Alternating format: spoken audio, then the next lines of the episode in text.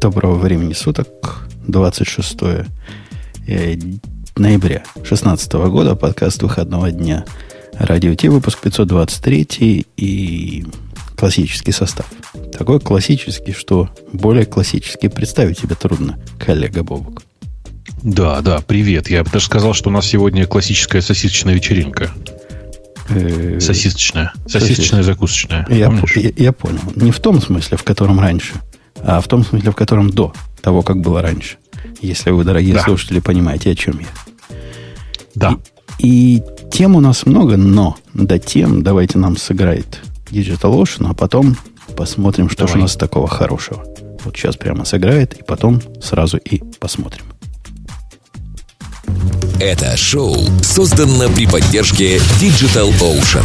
Digital Ocean – провайдер доступного облачного хостинга. Всего за 55 секунд и 5 долларов в месяц вы можете создать свой облачный сервер в одном из дата-центров, расположенных в Нью-Йорке, Сан-Франциско, Амстердаме и Сингапуре, и управлять им с помощью простой, интуитивно понятной панели управления или воспользоваться мощным мощным API.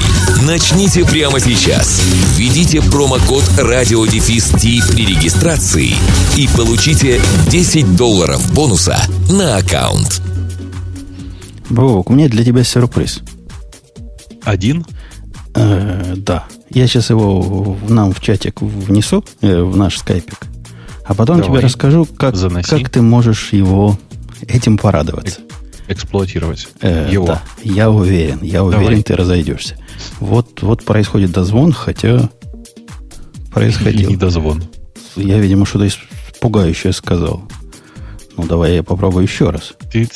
Он, он, человек да. говорит, Серега говорит да. Серега, о, сними трубку. Сними трубку. Видимо, запугал Нет. я Серегу. Ну, как ты мог вообще? И... Ну, давай дадим им еще 5 секунд и больше пробовать не будем. Будут знать, что надо готовиться. Особенно, когда договариваются. И ладно. Ладно. Три, два, один. Один. Все. Не судьба. Ой, господи. Я, я тебе э, расскажу. Женя продемонстрировал принцип «нам неудачники не нужны». Смотрите все. Или повезло наоборот человеку, мы пока не знаем. Я тебе расскажу. Почему, собственно, я с удовольствием согласился принять этого человека в наш с тобой подкаст. Потому да. что такого экстремиста, такого повернутого на тестах экстремиста, не знаю, в хорошем или в плохом смысле слова, я не видел в жизни никогда. И а вот ты хочешь опять, начать прямо с хардкора, да? Ну, Сегодня. это человек из э, не теоретический экстремист, а практически. То бомбист. Так. То есть он, он, у него конкретный план. План у него превратить фан создания наших чатиков, наших чат-ботиков э, для подкаста Радио Ти. Для чего? Вы знаете, есть и на, гит, на гитхабе репозитории, люди пишут. Из удовольствия, из фана в enterprise процесс.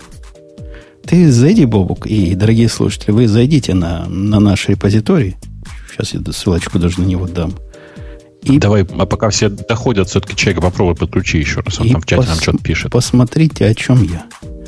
Так, давай я попробую еще раз. Что? Ничего он не пишет нам в чате. Где он пишет? А мне в чат приходит сообщение. Ты точно в тот чатик пишешь? Радио Ти, вот в, в этот самый чатик я получаю сообщение, не поверишь. А, в телефоне на десктопе нет. И чего делать с этим? То есть еще раз ну, попробовать? Здесь попробовать еще раз вызвать, да и все, господи. Okay. Все-таки скайп не человеческая технология. Окей, окей, окей. Я ссылочку дал, да, и один из ботиков, что там скрывать, мной написанный. Видишь, Бобу, какой полезный я ботик написал. Почти в ну, качестве пока примера. Нет. Пока вот, нет. Ну, я, я вот вижу мета-репозиторий. Не-не, вот это я вижу есть, пока. Если ты в чат наш ходишь, Видишь чат? Ну, да. После моей ссылки один бот открыл... Что за ссылка была? Видал? Ага. Вот, да. это, вот это бот сказал. Ага, это, вот оно что. Да, это мой полез, полезнейший ботик. Я бы, я бы даже... Я бы даже... У него все равно звенит, по-моему, не на тот телефон. Ну, что я могу поделать с экстремистами? Так вот. Да. Если да. вы дорогие, если вы дорогие, пойдете на наш, на наш туда, вы увидите, что человек придумал систему такого интеграционного тестирования э, сложную, со своим DSL, со своим э, всем. И черт знает что. И, в принципе, при моем молчаливом неодобрении заставил практически всех вот этой системе следовать. Это даже Слушай, удивительно. А, сейчас, э, у чувака на самом деле вот какая проблема. У него линуксовый скайп, и скорее всего мы до него дозвониться не сможем, вы не поверите. Версия, версия не, не сможем. А, да, там очень прикольная ситуация. Если с Linux инициировать звонок, то тогда все подхватятся. А в обратную сторону бывает, что не подхватывается совсем, потому что версия не та. Но на самом деле, если что, на будущее дорогие линуксоиды, вы не поверите, можно воспользоваться э, любым из хромиумных, хромиумных браузеров и пойти на веб-версию скайпа. И она, как ни странно, работает. В смысле, и под Linux тоже. Так вот, мне было любопытно послушать человека, что двигает такими кайфоловыми. Вот что заставляет... Бобок, ты к тестам же плохо относишься. Да я нормально отношусь к тестам, а где посмотреть-то? Я просто пытаюсь найти просто очень быстро ну, и не могу. Погоди, я тебе расскажу, где посмотреть. Да. Пойди на строку, которая говорит, для бота должен быть определен конфиг файл в файле bot spec UML. И я сейчас ссылочку дам вот на автоматическое тестирование бота, чтобы вы поняли, в какой степени э, ну, особый кайф этот человек испытывает от написания DSL для, для делания интеграционных тестов для ну, ботов. Кстати, обрати внимание, функциональные это тесты никто не отменял. Я не знаю, как у тебя, а я вот вижу, что у тебя э, бот неправильно э, отформатировал строчку, которую встроил. Cool. Видишь, да? Автоматическое тестирование ботов, и дальше нет перевода строки. это, это не бот мой форматировал. Бот на самом деле ходит на мой другой сервис, который выбирает все на свете. И вот Но... из страницы вот этой, вот все, что, все, что смогла, понимаешь, вот такое смогла а выбрать. Ты? Слушай, ну, я сейчас буду, конечно, стесняться, может быть, неправильно я что-то говорю, а ты не, не, не мог бы в своем вот этом прекрасном сервисе сразу же здесь просто маркдаун выдирать? Да, конечно, мог. Во-первых, ну. никакого маркдауна здесь нету, но я бы мог настроить... Э, в смысле, почему нету? Ну, какой маркдаун? То есть мне, мне что, понимать, что это GitHub, и ходить брать его маркдаун, и понимать, что... Ты не поверишь, если это, если это сайт, который начинается на github.com и заканчивается на .md, это 100% маркдаун. Дядько, то есть гораздо более простой способ. Так, какой? Гораздо более простой способ просто сказать ему, что вот это GitHub, а все файлы, которые на MD заканчиваются на GitHub, надо парсить таким-то образом без всякого понимания маркдауна.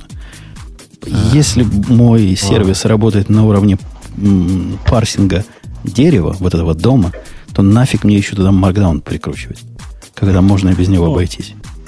Ну да, наверное, в смысле ты потом просто из этого формируешь plain текст, а plain текста все-таки удобнее было бы держать все-таки, ну, не, сказать, отдельно. Да. Я не то, что формирование plain текста это такая сайт-фича, которой я до этого момента никогда не пользовался. В принципе, мне не нужен plain текст. Мне именно нужен форматированный текст для основной функциональности. Но поскольку я могу и excerpt этот выбирать, вот этот снипет выбирать, то вот так и сделано. И судя по шуму, к нам террорист пошел, попал. А, да, всем привет. Здравствуй, дорогой. Мы тут тебя уже избили без тебя. И женили без тебя. И Бобок уже приготовил длинные бамбуковые палки, чтобы высказывать свои отношения. Пока, Пока ничего не готовил, пока читаю, пока не понимаю, зачем так сложно все. Э, вот это вопрос вопросов. Слушай, скажи нам, во-первых, ты кто? А, я работаю Python-разработчиком, но сейчас хожу на Go в островок.ru. Это компания занимается м, сайт для бронирования отелей. И... Это русский, русский аналог Booking.com.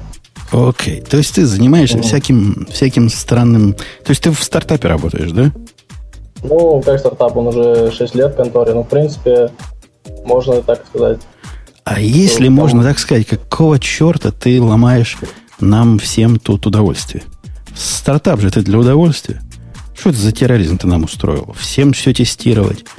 Хорошо ведь до этого было. Ну, падало время от времени. Но был определенный фан. Но я ругался в подкасте. Но мы тут учились все, как откатывать изменения. Какой практический смысл наших вот этих функционально-интеграционных тестов, что ты придумал. Объясни, зачем? Какой черт тебя повез на эти галеры? Ну, а зато теперь автодеплой работает нормально. Можно не бояться, что что-то что-то поломается. Типа, Мержишь мастер, будешь уверен, что все хорошо. Что можно деплоить. А, Бобук, ну врежь. Ну просто я, я же Так а что, нет, зачем врезать-то? Не, у меня... То у есть меня ты согласен с этим вопросов. совсем? Нет, нет, в смысле, ну просто я не очень понимаю, зачем в данном конкретном случае были э, интегри- вообще интеграционные тесты на таком общесистемном уровне, но это фигня. Давайте издалека зайдем. Зачем EML? О, EML зачем? А что, кроме Ямла? Что, на JSON писать? Тут я как раз встану. А на чем? А на чем бы вот такое ну, сделать? Смотрите, у вас, у вас глубина вложенности дерева, прошу прощения, 2. И? Ну, напишите и не файл, господи, ну что париться-то? Так э, это ж не по феншую. По какому феншую? Ну, слушай, э, Как я ты, просто подожди, уверен, это что- и не файл, Да. это не просто и не файл. То ли ты, ты пьян, то ли ты не понимаешь ямла. Это ямл, который листы с собой предос- пре- пре- представляет и мэпы с собой представляет. Это Ты не когда-нибудь и не файлы видел? видел. Ты не поверишь, там тоже дерево. Причем здесь дерево. Как ты в инифайле сделаешь key равняется value внутри какого-то, не знаю, другого? Ты умеешь такое делать? Я не знаю, как Да. такое делают. Я тебе больше того скажу. Встроенная в Python библиотека config, config parser умеет это делать. И- То есть я вам сейчас страшно скажу. Просто у меня аллергия на, на EML, я вам сейчас расскажу почему. Потому что если вы внезапно, внезапно в какой-то момент решите попрофайлить вот это прекрасное произведение искусства, которым вы пользуетесь, то самым тормознутым во всем этом деле будет парсинг EML.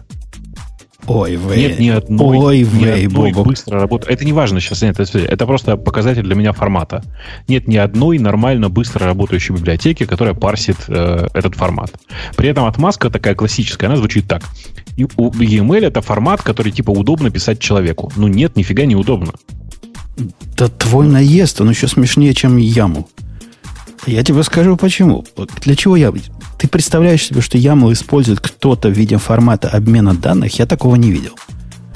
Его используют в виде формата конфигурирования чего-то, поэтому и ценится, что он человекочитаемый. А какая нам... читаемый? Да, ну, по Ну, сравнению с чем? С видео? Читаемый. По, По сравнению... с- JSON, JSON не, предузна- не предназначен для чтения человеком. Так же, как XML, если что. XML это такой а, ошибка человечества. Окей. Ну- То есть по сравнению с JSON и XML он лучше. Правильно для этого его использовать? По сравнению с JSON и XML.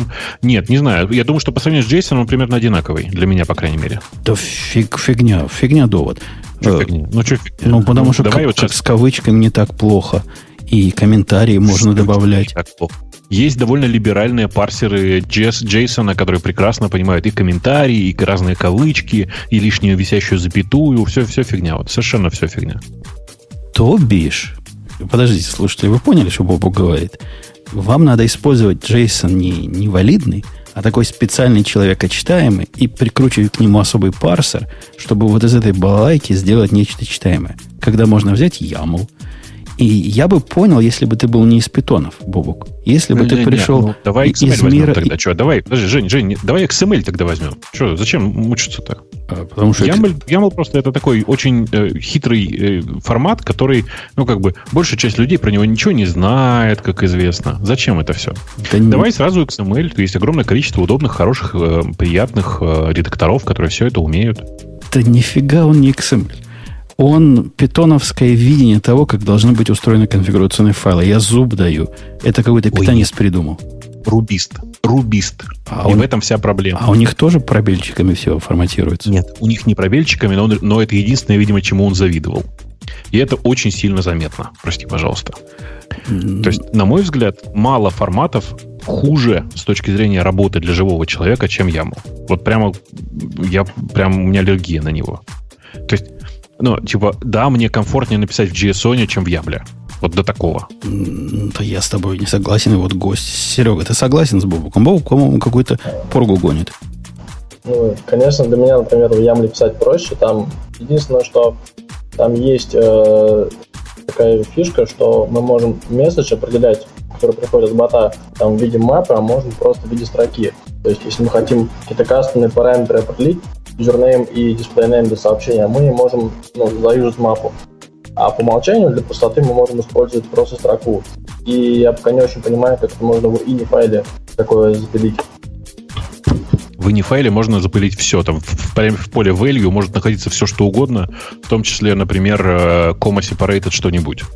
А, и, и парсить будешь руками там у себя в коде. Здрасте, Зачем? ваш родич. Ну, сейчас, я сейчас специально пойду посмотрю, конечно. У меня терзают смутные сомнения. Сейчас пошел в код посмотреть, как, как используется конфиг.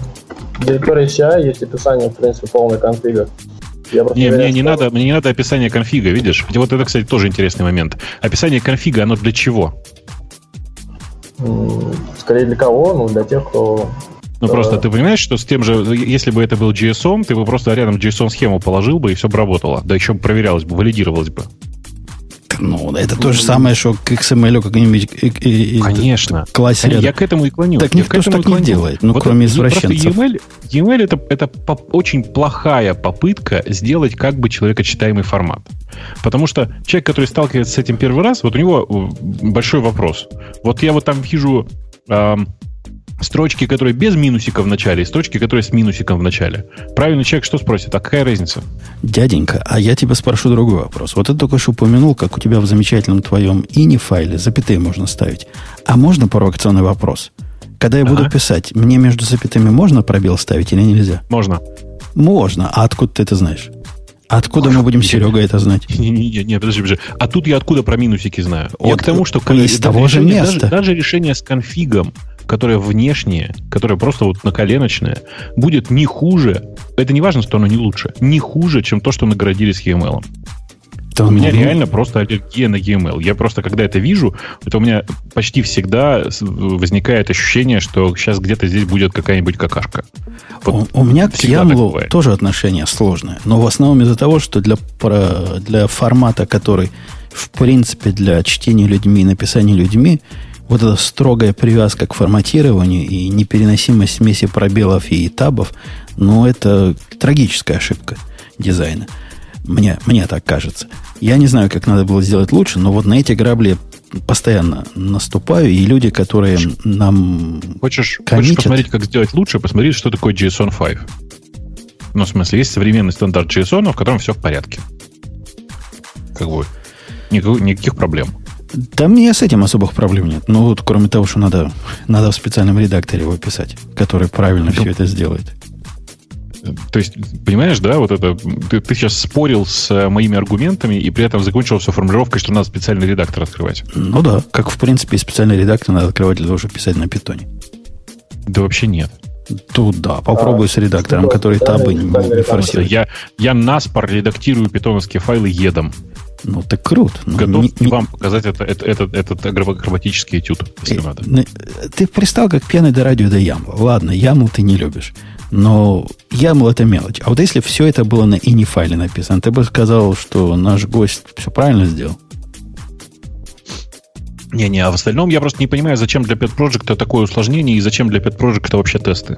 В смысле, у меня нет аллергии на тесты как таковые, я периодически это делаю, но делаю я это в основном для того, чтобы, ну, типа, чтобы красивенько было. Ну, есть... в принципе, такая ситуация, и было много свободного времени, которое надо было чем-то занять.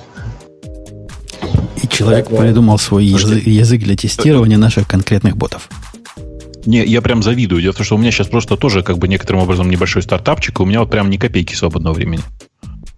В смысле, я к тому, что типа очень, очень прикольно, когда у людей бывает свободное время на то, чтобы написать систему, которая будет типа CI. То есть я прям такое очень-очень редко встречаю. Не, вот за это как раз нашему гостю честь и хвала. Он как раз продвинул... Я про это и говорю. Продвинул CI-ность, э, ну, с моей, собственно, подачи, да, все равно это я тебя в эту сторону толкал, чтобы оно все само собиралось. И это хорошо. И, и контейнеры собираются, и все это правильно. Однако я почувствовал себя в странном положении, Бобок. Вот ты поймешь, в каком. В жизни, ну. в настоящей, вне этого подкаста, я как раз такой, как наш гость. Я вот как раз на этой черной стороне нахожусь. И терроризирую своих орлов вот еще хуже, чем гость терроризировал меня и авторов других ботов. А тут я почувствовал, каково же быть вот этим самым терроризируемым. И это, я вам должен интересное чувство. То есть ты тут пишешь проектик, ты тут делаешь дело. Он до этого работал. косо-криво, но собирался 90% времени. Теперь пришел какой-то какой умпутун. Или типа как умпутун. И заставляет всех писать тесты и как-то удовлетворять каких-то роботов, которые черт знает что проверяют. И народ уже, в общем, забыл, зачем он все это делает. Он просто смотрит на вот этот спек в DSL и пытается его как-то удовлетворить. Без особого понимания, на что это повлияет и что от этого станет лучше. Удивительное чувство должно побыть на другой вот, стороне. Да, тем не менее, как бы несколько багов мы вроде нашли и как бы не дали расколотить Амброд. Да, да, да, да, да. И я, я согласен, но я тебе отвечу тем же доводом, который мне отвечают мои коллеги. Особенно отвечали, когда я вводил CI и автоматическое тестирование. Они говорят, ну, реально, твоя штука ловит баги. Вот действительно, если бы ее не было, мы бы закоммитили какую-нибудь фиговину. Но, во-первых, мы бы эту фиговину не задеплоили, потому что у нас деплоить нечем было. А когда бы деплоили, еще 33 раза проверили и подумали. А во-вторых, ну, смотри, мы больше времени тратим на то, чтобы удовлетворить твои странные, непонятные нам требования, чем занимаемся кодированием. И мы, кстати, вот эту вторую проблему, что люди не понимают, как этим всем пользоваться, как сделать так, чтобы проходили тесты, в принципе, у вполне валидного бота. Вот у нас есть сейчас бот, Бобук, который висит на pull реквесте делает полезное. Очень полезный бот. Называется H-календарь. Этот Есть календарь, да. H-календарь. Ты, ты уже открыл его, Бобук, нет? Нет еще. Он дает дату, по-моему, сегодняшнюю в еврейском календаре. Очень полезно. Очень, Очень полезно. полезно. Вот мы все время же забываем, что за год сейчас, что где. И Конечно, это при... да, прям вообще очень, очень прямо. И я уверен, а? что если бы не наш гость-террорист, мы этот бот бы уже имели, и он бы уже работал, и никаких проблем не вызывал. Однако чувак совершенно застопорился на том, как, как же этот яму правильно написать, чтобы все собралось, и тесты не упали. Да. Гость, у тебя есть что сказать в свое оправдание? Зачем ты людям кайф ломаешь? Зачем автору H-календаря ты поломал всю малину? Он же больше не придет. Скажет, я, я, я, я не могу. Вот, не могу с этими на одной полянке сидеть. Ну, знаешь, я приведу пример. У меня на прошлой работе а, я тоже там ввел, в принципе, проводительную проверку всяких линтеров и а, ну, обычные там JS-линты, HP-линты, Python-линты просто через GitLab, стандартно там Project Stab. И, ну, первый месяц большинство людей это жутко подгорало, то есть люди, они воевали с этим код-стайлом и пытались убедить меня, что я вот такой фашист, и как бы, ну, зачем это надо. Хотя на самом деле, ну, потом привыкли все. А, и здесь, как бы, да, я согласен, что а, это может вызывать какие-то некоторые неудобства, но в целом-то тут э, не rocket science, и как-то более-менее понятно, он пишет э, CI то, что он от человека хочет. И было несколько человек до этого автора еврейского бота, которые, в принципе, осилили э, поправить сообщения об ошибках, и, в принципе, мы там несколько ботов мержили нормально. А вот Боб, есть, кажется, Бобу бы, видишь, не силил бы, потому что, во-первых, он яму терпеть не любит. Во-вторых, он тесты не пишет для проектов. То есть, представь, пришел к нам Бобук, красивый, умный, и выкладывает нам такой ботик, чтобы можно было написать тут в чатике, включить свет у Бобука. Все прямо вау бы, мигали бы светом у него. А не вышло бы, потому что он бы твои тесты не прошел, а Бобук бы из принципа их писать не стал. Ну, за Бобука я бы написал я бы поддерживал pull request. Не, так, так делать не надо. Конечно же, конечно же, вся идея как раз вашего CI в том, что должен быть живой человек, который сам пишет, что, что, что его бот делает и как он должен работать. Да, но люди, они же существа ленивые. И вот это вот ты, Сергей, как-то не, не, не отказываешься понимать со своим экстремизмом. Они ленивые животные. И, и то, что они тебя конечно. считают экстремистом на работе, как правильно сказали, может, потому и бывшие, так и тебя здесь экстремистом считать. Может, это в консерватории что не так? Если... Ну, я подумал над этим, но бывшая работа нет не поэтому. А на самом деле а, тут надо всегда смотреть грань между тем, чтобы поддерживать качество какого-то продукта и между тем, чтобы это не доходило до какого-то такого э, фашизма действительно, когда всем будет плохо. Потому что, ну, для меня лично, если я вижу какие-то там такие чекеры, которые там что-то делают, то есть это 5 минут посмотреть, разобраться, что же, как же правильно писать, и потом у меня проблем не возникает в принципе с этим. И если люди, они плюются от этого и начинают говорить, типа, как это неудобно, то, мне кажется, э, может проблема в людях, потому что это же, в принципе, просто посмотреть, что надо сделать, и больше... Да, да, да. Весь основной, остальной мир идет немного и не хочет учить твой DSL. Вот у них, у них и так когнитивная нагрузка такая дикая. Они тут написали этих ботов на 35 языках, и они хотят учить 36 гады. Не, я, я придуриваюсь немножко. Вот я, надо сказать, я, если бы я был настолько против, как вам кажется из моего, из моего спича, то я бы не допустил этого безобразия. Но в этом есть польза, и в этом есть э, какое-то зерно, и мою жизнь это упрощает, как человека, который принимает эти самые pull-реквесты, я могу, не думая, ничего не делать, если оно падает. А падает по какой причине? Вот у нас лежит два хороших бота. Про календарь, про который собирает ссылки из чата, авторы которых не осилили. Ну, значит, не судьба. А авторам, если, если вам действительно больно от того, что ваши боты не, не, не замерджены, вы к экстремисту, к нашему гостю обращайтесь, он вам поможет. А который собирает э, ссылки, автор написал, что он какую-то другую проблему нашел в боте, и он ее сейчас фиксит. Ну, пока пытался починить DSL, нашел что-то еще какую-то проблему. То есть тоже условная польза. Ладно, дорогой, спасибо, что зашел. Мы, мы с тобой прощаемся. Тебя слышно должен, плохо. Кстати, сказать, сейчас должен, кстати, сказать, что ты все-таки посмотри на... Вот там в чате много накидали разных ссылок. Э, разные есть форматы для описания нормального конфига. Вот есть очень приличный HGSON. И H в данном случае... Никто не знает, что означает буква H в слове HGSON. Но я уверен, что хиппи на самом деле. Не, есть TOML да. формат, тот, который используется для ну, описания... Зачем? Ну, этот смесь да. твоего любимого и не файла иерархического, и JSON. Да-да. Ну, просто, типа, есть, есть, есть JSON, который э, очень сильно человек, человекоподобный такой. И у него библиотечки, библиотечки для всего, и все дела, и он давно стабильный уже, и работает хорошо. HJSON в одно слово. По-моему, даже hjson.org, если я правильно помню. А я тебе скажу, Сергей, не, не, слу... думаю, не, да? не, не слушай вот этих хипстеров, которые, да, вот это придумывают глупости. YAML наше все, стандарт де-факто, что угодно можно YAML в наши дни конфигурить. Ansible можно, птичка. Э, что еще? Spring Boot можно, птичка. Э, твой замечательный язык можно, еще одна птичка. Единственный, да, Docker Compose. Отличный, кстати, очень хороший пример. Да. Каждый раз матерюсь. Э, ладно, все. Спасибо, Серега, что зашел. А, спасибо. И, да, и вот видишь, на будущее, видишь, мы в любом случае пользу оказали, потому что мы тебе рассказали, что надо пользоваться веб-версией.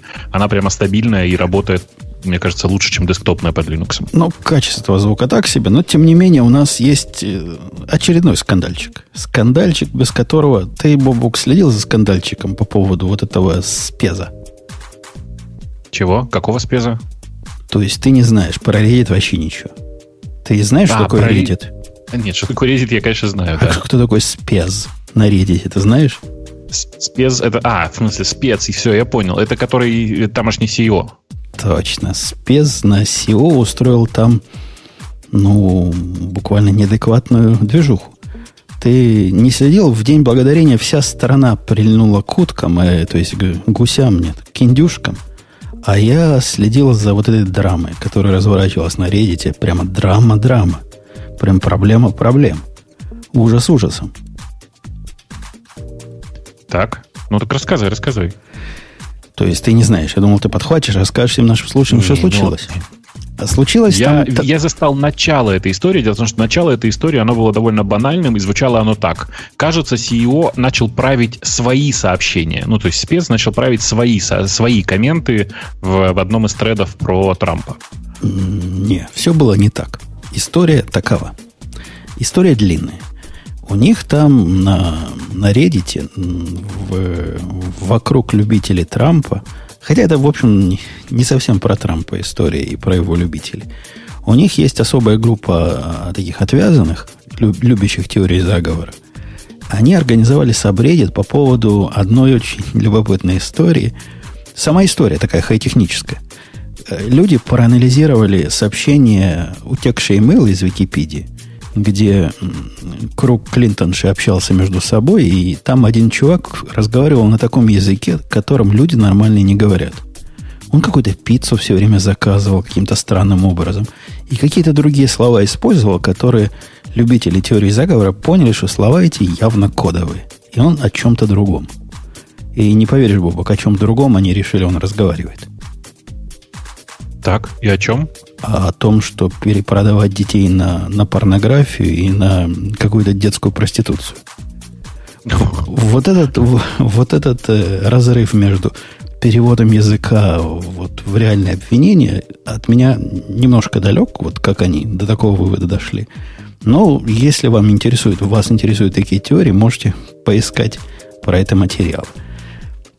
Суть-то не в том. А суть в том, что этот, э, этот сабреддит был закрыт закрыт насильственно. Ну, как Reddit закрывает же сабреддиты, которые всякую поргу несут ну, с да. его точки зрения, или выкладывают какие-то частные материалы. Ничего в этом такого особого нет. Ни первый, ни последний раз. Но после этого началось странное. В, в основном в этом форуме, в сабреддите The Donald, где они начали собираться, люди начали писать про этого спеза, то есть про CEO э, Reddit, всякие плохие слова – какой он нехороший человек. И какие действия сексуального характера с ним надо совершить. И каким именно образом. Судя по всему, таких э, сообщений было много. В ответ на это спец, как человек тоже, видимо, слушающий наш подкаст, пошел в свой любимый, что там у него, MySQL, ну, я так подозреваю, или Postgres, в свою реляционную базу данных. И написал там select rpr, replace rpr. Короче, он написал, я не знаю, как это на SQL пишется. Он э, все наезды на себя перенаправил на модераторов этого форума. То есть, где упоминали его, там, мы сейчас ему, значит, то-то, то-то, он поменял свое, погоняло на погоняло модераторов этого форума в, в массе сообщений. То бишь, поменяв таким образом, отредактировав, строго говоря, чужие сообщения, поменяв их смысл ну, еще строже говоря, на противоположный. Ну, и, и ты почему возмущен-то так?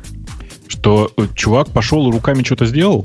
По-моему, это же круто. Смотри, генеральный директор пошел и руками в базу залез. Э, да, это круто, я же говорю, он явно наш слушатель или слушатель подобного другого подкаста. Но с точки зрения вот общественного консенсуса и договора, это, по-моему, действие совсем-совсем нехорошее, совсем неправильное в местах, где пользователь генерирует контент, менять смысл этого контента без всяких упоминаний о том, что вот я сейчас зашел и все поменял на, на что-то совсем другое, это, мягко говоря, хамство. Ну, это вообще очень некрасивая история сама по себе. И ну, я ее просто застал со, со странных каких-то кусков, я же говорю, когда появились первые слухи, что он начал править разные комментарии, а потом произошло вот, вот эта массовая замена. А, ну, кстати, это довольно просто делается в, в SQL, если что, это несложно так сделать. А, да, но ну, надо, конечно, надо, селектом, история, надо же селект, селектом начать, правильно я помню? Или нет? Или ну, каким-нибудь апдейтом? Апдейт from select, я думаю. О, видишь, а, но я что хотел сказать, это, конечно, не история не техническая. Ну, в смысле, скандал это не про технологии вообще.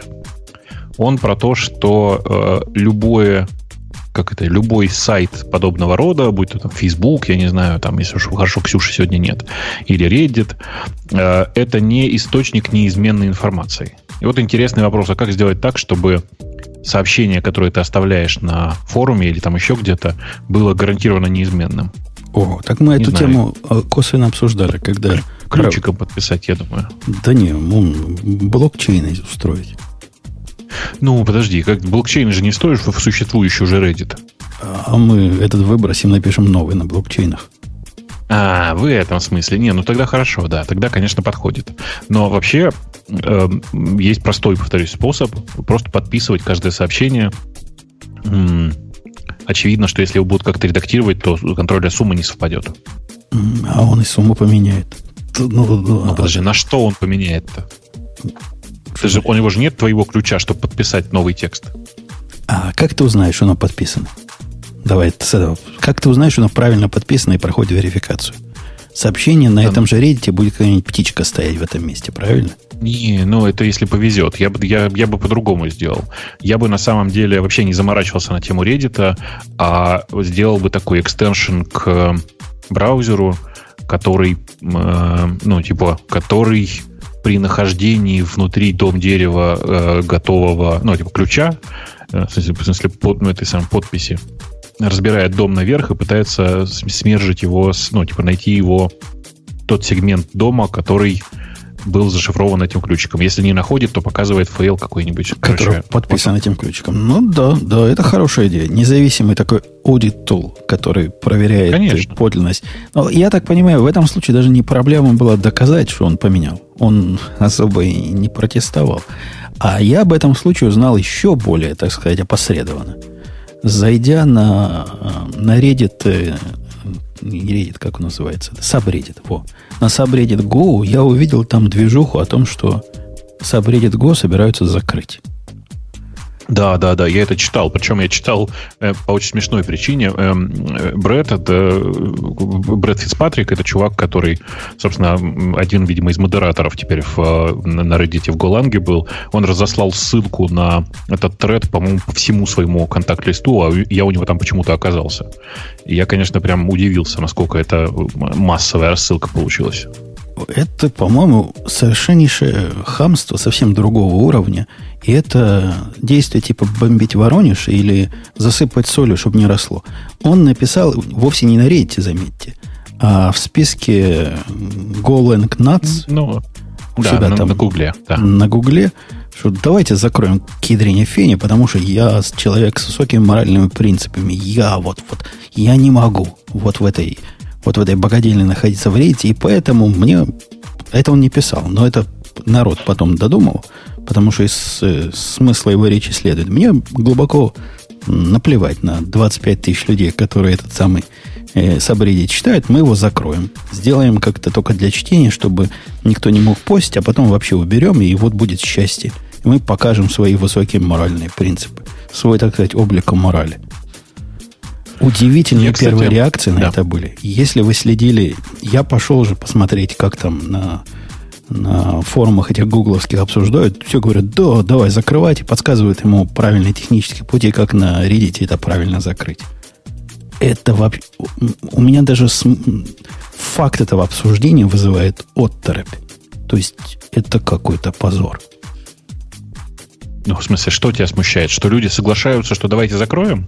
Что люди соглашаются и считают, что это нормальные действия. Вот люди, гугловые люди, которые к этому относятся, они считают, что у них настолько высоки облика морали и принципы, и они знают за комьюнити, какие места для обсуждения им надо, и они решают за 25 тысяч человек убрать место их сбора, причем это место их сбора никакого отношения к хамским действиям SEO не имеет.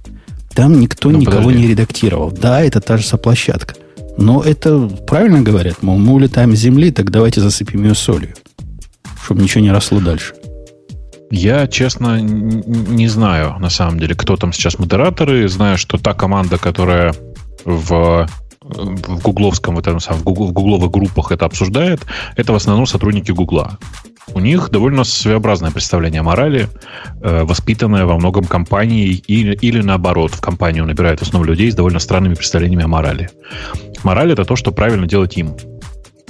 Uh, ничего плохого тут нет, в смысле, Брэд всегда был такой, uh, еще во времена, когда он занимался ЖЖ, uh, это прямо был чувак, который был уверен, что правильно делает только он. И вот что тут как бы важно. Ну, они же в своем праве находятся. Это чуваки, которые пилят Go. Они говорят, ну, а что, наш комьюнити, что хотим, то и делаем.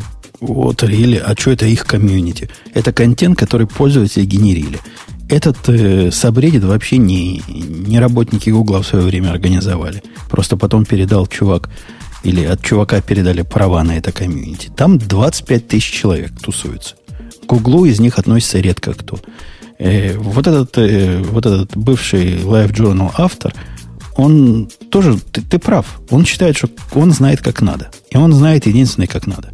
Он там говорит, если я, мол, оттуда уйду, как модератор, то вот этот, значит, Reddit превратится в унылое вообще чего-то. И поэтому, чтобы он не превратился, а он превратится без меня, потому что иначе быть не может. И меня ж нет, значит, все, все, все в Гуана превращается без меня. Поэтому ну, давайте ты, его закроем все-таки ты не преувеличивай. Оригинальные сообщения у него немножко другого плана. Типа, я собираюсь отказаться от э, привилегий главного модератора и собираюсь вообще это все к чертям закрыть. Если вдруг сейчас выскажется кто-нибудь, кто считает, что именно он должен быть самым главным модератором и вообще, ну, там, типа, оунером этого канала, то приходите. Во-первых, было не совсем так. И во-вторых, это не полная история. Ни про каких оноров он ничего не спрашивал. Он сказал, я хочу закрыть, Хочу, значит, узнать ваше мнение, дорогие коллеги. Закрываем кедри фени. Никаких альтернативных вариантов передать модераторство кому-то он не, не пояснил в своем оригинальном сообщении. А в своих последующих сообщениях он именно вот то, что я только что приговаривал, во что скатится этот самый сабреддит без него, это прямо и явно было сказано. Я Но, рекомендую э, всем э, пойти э, почитать оригинал. Anyway, кстати, да, в смысле, в Subreddit все еще живой, и там в топе до сих пор где-то в топ-10 еще болтается эта ссылка на сообщение Брэда про это все. И оно на Гугле это бесконечное какое-то, и на Reddit там типа 500 комментариев, 300 сейчас открылось наконец, 300 комментариев. Так что, ну, как бы очевидно, что там черт, черт что происходит. Мне кажется, это явный пример того, как политкорректность проникает в наши технические области – вот идиотская, причем политкорректность, там, где ее не надо. И вот это ответственное отношение программиста к жизни, как оно бьет, это мы в прошлый раз или в позапрошлый раз обсуждали. Э, вот эта новая движуха. Мы пишем код, потому что мы ответственные люди. И если наш код запускает ядерные ракеты, так мы сделаем так, чтобы она не долетела до, до Китая, а в пути взорвалась. Вот это примерно про то же самое. Какой-то полнейший бред, дичь и идиотство. А мне кажется, еще ты, ты, ты забыл самое главное. Все-таки, мне кажется, правильным шагом будет, если спец сейчас пойдет и в базе переименует э, Фицпатрика в PC-модератора. Или еще как-нибудь так, знаешь, типа так очень показательно, чтобы было. Да, ну все равно, хамство, хамство. В общем, то, что спец сделал, это, ну, вообще, по-моему, все понятно, тут никакой дискуссии нет то, что Фицпатрик собирался сделать, и он уже, кстати, откатил. По-моему, он уже сказал, да ладно, ладно, да отстаньте от меня, не буду я закрывать. Все, все, все. Все, ошибся. Слушай, Про ошибся он не сказал, но закрывать не буду. Очевидно, что ошибиться, ошибиться он не сказал. Э, а ты никогда не обращал внимания вообще? Вот просто в России же про Reddit толком никто ничего не знает. Это удивительное совершенно дело. Ну, то есть, и все русские реддиты, которые я видел, в смысле сабреддиты, они совершенно мелкие и, э, и в основном англоязычные. Даже, если я правильно помню, slash, slash Russia, по-моему, русскоязычный, англоязычный. А, и вообще, по непонятной мне причине, Reddit живет только в, вообще, неправильно говорю, в основном в США. Э, в России ничего такого нет. И это прям удивительно. То есть нет такого одного форума, на котором жило бы все. Как, как они этого добились, это прямо отдельная большая история. Ты никогда не читал, как они растили Reddit? Нет. нет. Там были прекрасные истории, например, когда они обратили внимание, что у них очень быстро затихают дискуссии, они организовали круглосуточную, ну, в самом начале, там, первые две недели, они организовали круглосуточную смену, типа у них было, там, их было что-то 14 или 15 человек всего в команде, из которых 4 круглосуточно должны были сидеть и под разными, там, под 50 или под 150 разными аккаунтами поддерживать дискуссии. Понимаешь, да? Ну, да. Но в конечном итоге как все взлетело? А, в, отдельная история про то, что изначально все было написано на Лиспе, мало кто про это, опять же, не знает, мало кто вспоминает. Вот. А, что еще интересного такого? Ты же до сих пор, если на питоне э, что-то с этим самым, то э, с, с, вебом, то это WebPy, да? Да, я из этих... Не, да? я, я уже на фласке писал с тех пор. А, ну, ну окей, в смысле, я просто к тому, что WebPy вообще появился как э, фреймворк, который Шварц написал для того, чтобы переехать Reddit на Python. Круто. А переехал, он на питоне-то? Переехал, переехал, да, переехал, переехал. Он, он с тех пор еще раз переехал, в смысле, они с тех пор переехали на новый, на более новый фреймворк, но вообще он на питоне. А, и, а, да, в смысле, я переезжал тот самый Арон Шварц, который потом э, застрелился э, и покончил с собой после всей этой истории с взломом MIT. И, в общем, шумная была история такая довольно. Вот, в общем, вокруг Reddit прямо сплошные трагедии и крутые истории. Я когда эту вот эту тему изучал, ну не то, что изучал, сидел, глазел на вот это все, о чем мы говорим сейчас, на потенциальное закрытие, попал на, на другую вообще новость, которую мы упустили с тобой. Потому что это далеко от наших кругов, видимо, в свое время было. Там, ты знаешь, у Гугла есть COC, э, то есть Code of Conduit, то есть правила, как надо, значит, правильно и политкорректно общаться на тему Go. То есть реально. Не знал, но ре, теперь буду знать. Реально да. есть правила. И, в принципе, правила это не просто вот о, хорошо бы. Там у них есть специальная команда людей. По-моему, они это их э, full-time job. Они на самом деле сидят и читают э, все, все не сообщения, а все жалобы тех, кто считает, что их обидели. И там была история, когда один чувак, причем не просто чувак с улицы, а чувак, который известный контрибьютор в Go, но не со стороны Гугла, а со стороны вот с улицы пришел и что-то там для Go писал. Я не знаю, что именно он писал, но говорят, известный. Известный в этом деле. Он конкретно наехал на одного странного типа, который сделал свой собственный веб-фреймворк, Iris называется. И этот Iris построен, ну, если верить критику, при помощи утягивания чужого кода в свой проект, собирания его там из палочек и, и игуана в кучу и выдавания за свой. При этом не указывая, откуда что взялось и вот такое. Короче, какая-то дикая там борьба уйдет у автора за, за звездочки. Он требует, чтобы все ему звездочки ставили. Какой-то такой странный чувачок. И причина наезда, ты не поверишь, в чем была. Причина наезда на, на критика. В том, что он на Reddit, обсуждая вот реакции вот этого чувака, который... Там, там реально чувак такой крутой. Он выправляет комиты, которые, значит, показывают, что он откуда-то утянул. Удаляет комментарии, которые на, на гитхабе, которые его разоблачают. В общем, там не очень чистая история, если глядеть так в полглаза.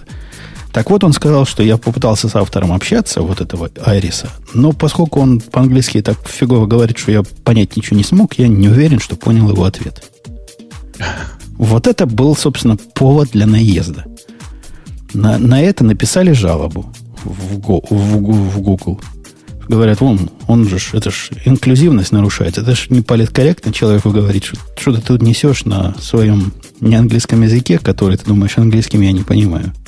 И ему выписали предупреждение. Да причем предупреждение такое, что прямо, прямо вау. Он опубликовал текст, что Google в этом случае присылает, говорит, вот на вас там, козлина, поступила жалоба. Вы, ты смотри, это, это предупреждение. Ты вот воспринимай это как серьезное первый, предупреждение. Первый, первый страйк. Первый да, страйк. Да, да, да. А, а, то, а то, а то ух. И он по этому поводу там развел такой, такой шум тоже на, на, на Google, на Google этом форуме, что народ подтянулся, и тетка, которая ему написала все это, типа как бы извинилась, но как раз в таком стиле. Знаешь, если Рабинович честный человек, то я извиняюсь. Тоже была такая скандальная история. Много чего интересного происходит в этом мирке. Он бурлит просто как скороварка. Да уж. Давай о чем-нибудь более менее скандальным, более техническим. Менее скандальным. А я, знаешь, я вообще не заглядывал сегодня в темы, которые ты нас собирал, и мне кажется, я не вижу там самой интересной и самой смешной темы э, прошедшей недели. Ты что-нибудь читал про историю с Google Translate? Они же сейчас переехали целиком на, для 10 языков, для, 10, для 16 языковых пар. Короче, для 10 языков на, э, на одну большую нейронку, и там прямо очень интересный момент. Нет, не читал? Нет, я даже понятия не имею, о чем ты говоришь. Слушай, значит, история вот какая. Э, ты представляешь, как работали системы э, машинного перевода там еще там три года назад?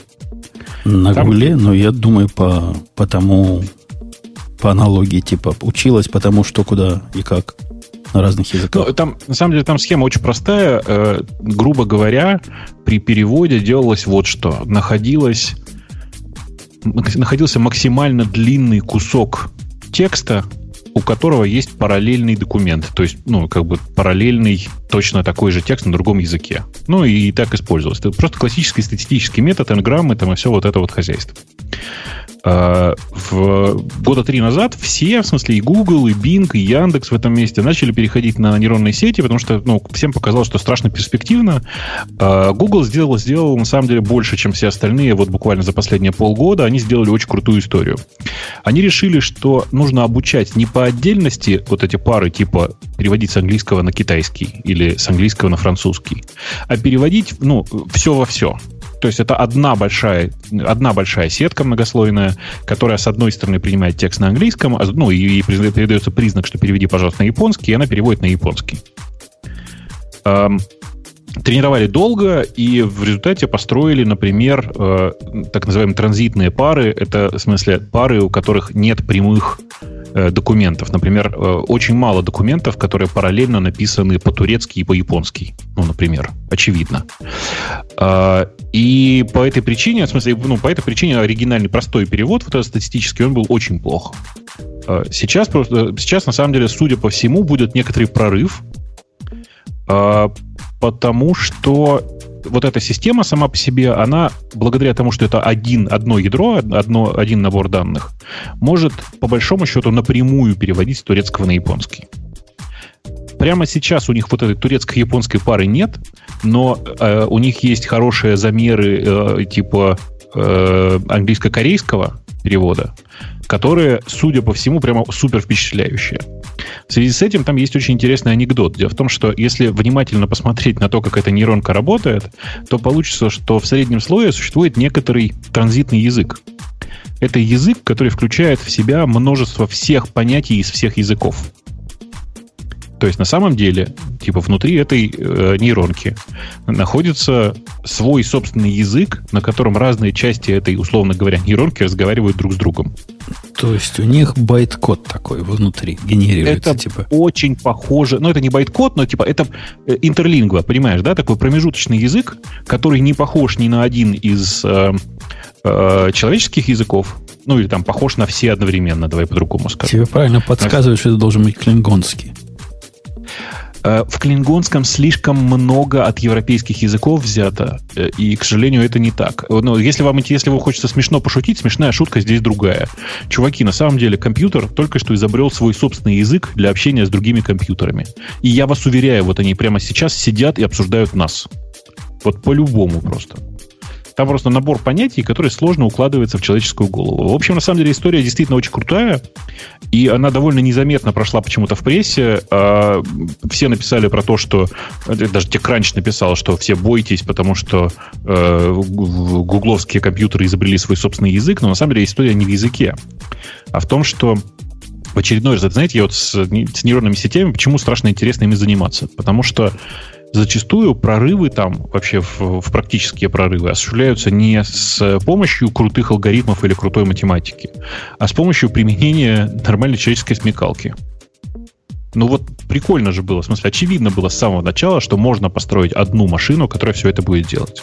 Так же, как и очевидно, что вот сейчас просто многие, я знаю, занимаются end-to-end э, переводом с помощью нейронных сетей, в смысле, э, с одну, в одну сторону загружается один звук, в другую сторону загружается другой звук, и на этом, собственно говоря, обучается система переводить из звука в звук, минуя перевод в текст. Э, а я хочу, Бобок, тебе подкинуть. Опять ну, тебе подкинуть. Потому что ты наверняка тоже в гневе. У нас сегодня гневные темы. Гневная тема номер три. Опять А-а-а. же, те, кто знает, как нам лучше, решают, как лучше тебе на этот раз. О, слушай, ты знаешь, а вот на этот раз у меня совершенно другое мнение по этому поводу. Оно очень странное, но я его сейчас расскажу. Ты донеси тему. Значит, о чем? Э, значит, тема вот какая. В, в Emacs 25.1 э, в, в, вообще за, за, э, перестали на macOS рендериться эмоджи по умолчанию. Стандартными средствами рендеринга отключились, причем прямо насильственно был внесен специальный патч, который их отключает.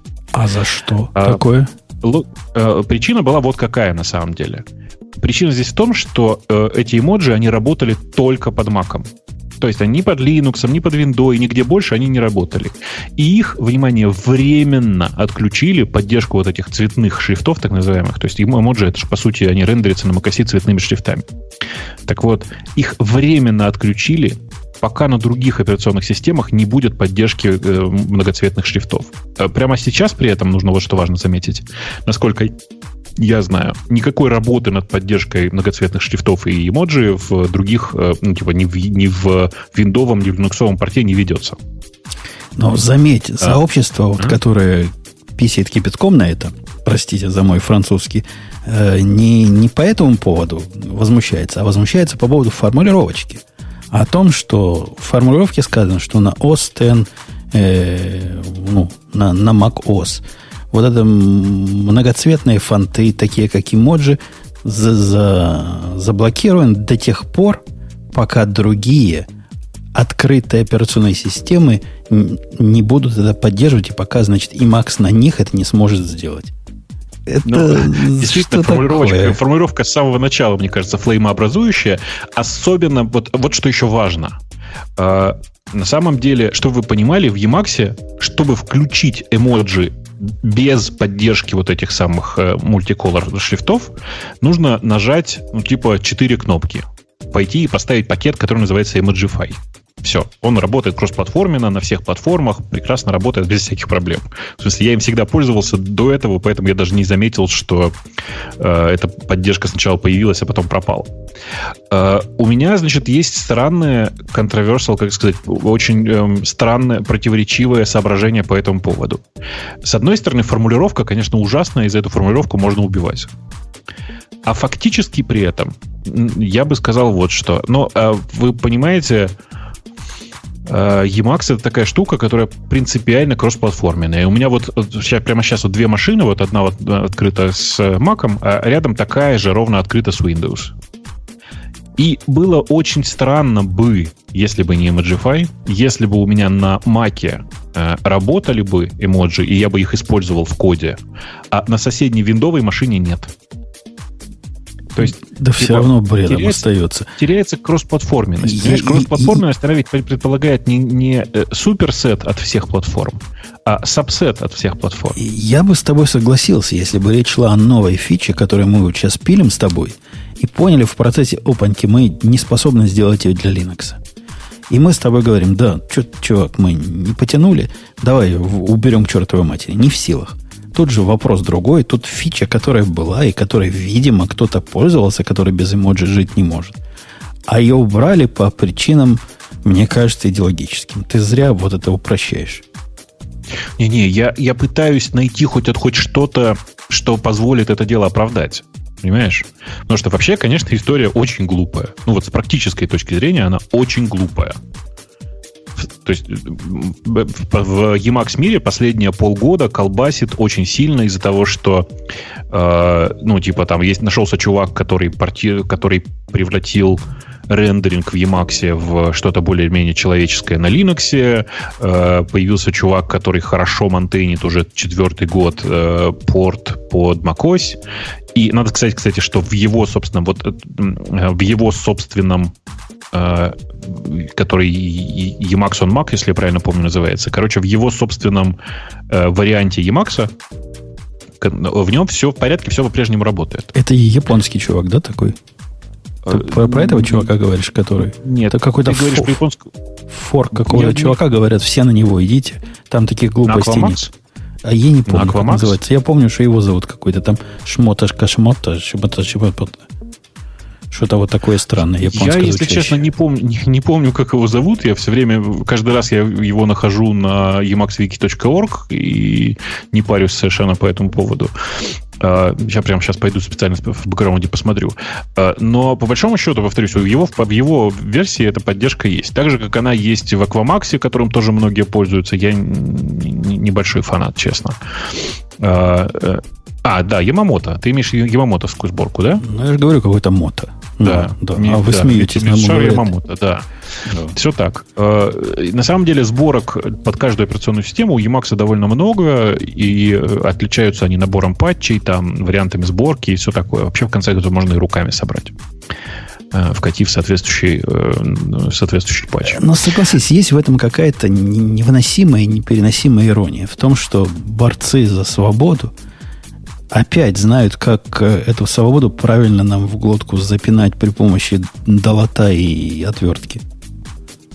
Слушай, э, ты же понимаешь, что на самом деле у Столмана ведь непримиримая позиция совсем. Ведь он, он же еще очень сильно давит на Linux, потому что считает, что тот вообще создает вместо GNU какую-то ужасную операционную систему. Э, он давит почти на всех дистрибуторов Linux, в смысле на Ubuntu, на Red Hat перед этим, за то, что они слишком потакают. Не надо пускать в дистрибутивы ничего, кроме GPL-приложений, говорит, говорит Столман. Короче, это чувак, который конкретно прям по-настоящему упоротый, но здесь есть одно важное «но». Ему, в принципе, можно многое простить, потому что при его поддержке такой, как бы сказать, местами зримый, а местами незримый, произошло много всяких событий. Ну, то есть, как бы, я не знаю, я уверен, что Linux поднялся бы и без него, а вот то, что, например, э, GCC и прочие ребята, которые э, много вкладывались в компиляторы, э, случилось без него, ну, не знаю, не уверен. Так же, как не уверен ну, на самом деле это же чувак, который вместе со своими юристами, конечно же, но изобрел GPL. А, и GPL многое дал в вообще open source сообществу. То есть я по-прежнему не, в своих разработках нигде не использую GPL в качестве лицензии и стараюсь вообще максимально это дело либерализировать. Но, например, большая часть компаний, которые я знаю, предпочитают выкладывать все под GPL версии 2, э, уточню версии 2, потому что версия 3 прямо чудовищно суровая в том числе и для компаний, для самих производителей. Окей. Okay. Давай по поводу чего-то проприетарного, такого, чего-нибудь такого противного. Противного? Давай про Oracle поговорим. Ага, давай. Действительно, реально противное. Ну, все. Похоже, похоже, Дину после атаки пришла еще, еще большая беда. Oracle. Пришла беда, открывай ворота. Да. Э, Oracle торжественно заявил, что они покупают э, компанию DIN, которая э, представляет DNS-хостинг для огромного количества грандов э, в этой области. Если я правильно помню, DIN вообще были одной из первых компаний, которые хостили DNS в Штатах. Это прямо очень-очень долго они продержались. Что-то 20-25 лет. Не Был, помнишь? Ну, да, я с ними лет 15 назад первый раз начал Э, как-то как общаться. И, ну, пристойная, пристойная штука. Она такая, из, вот из того, из первого поколения, вот, которые, помните, раньше были какой-то Слушай, был... Ты знаешь, кажется, нет. Мне казалось, что, что давнее. Прямо в 2001 году, говорят, она стартовала. Ну, я говорю, 15 лет назад. Как, как раз я правильно ну, сказал. Ну, ты-то был прав, да. И мне казалось, что лет 20 уже. И они, да, они из того еще вот такого, до, до хипстерского э, вида вот этих всех DNS-услуг, ну да, они довольно прямолинейные, и услуги, в общем, понятны, которые они продают, и бесплатно ничего почти не раздавали. У них был DIN э, такой бесплатный для динамических DNS ну, DIN в свое время. Назывался, да. да, DIN DNS. Причем свой, он, он и был до, сих, до последнего времени. То есть не, он как бы никуда не делся и сейчас. Его там как-то прикрывали, прижимали, мы про это по этому поводу разговаривали. Что-то не отменяли, как-то какие-то лимиты вводили. В общем, я не помню почему, но у меня есть DIN Pro от них, вот, который вот это делает. А прямо знаю, купленный? Прямо купленный. Потому что недавно пришло... Денег стоит, вот как, как стоили продукты в начале века. Там пришло обновление на этот самый DIN Pro, по-моему, 70 долларов на следующие два года. Охренеть, простите. Что-то за DNS. За DNS, который причем не настоящий, а такой динамический. Это не, не за какие-нибудь там домен имена, а за твою возможность привязывать динамические DNS свои, к своим динамическим хостам. Оно мне сто лет уже не надо, но мне было лень все это отменять. Короче, теперь, Слушай, теперь а это оракловское. Да, да, теперь это оракловская фигня прямо от начала до конца. В смысле, они официально объявили, что они его покупают. И купили они, я так понимаю, мягко говоря, не задорого, потому что недавно была такая серьезная атака ровно на DIN.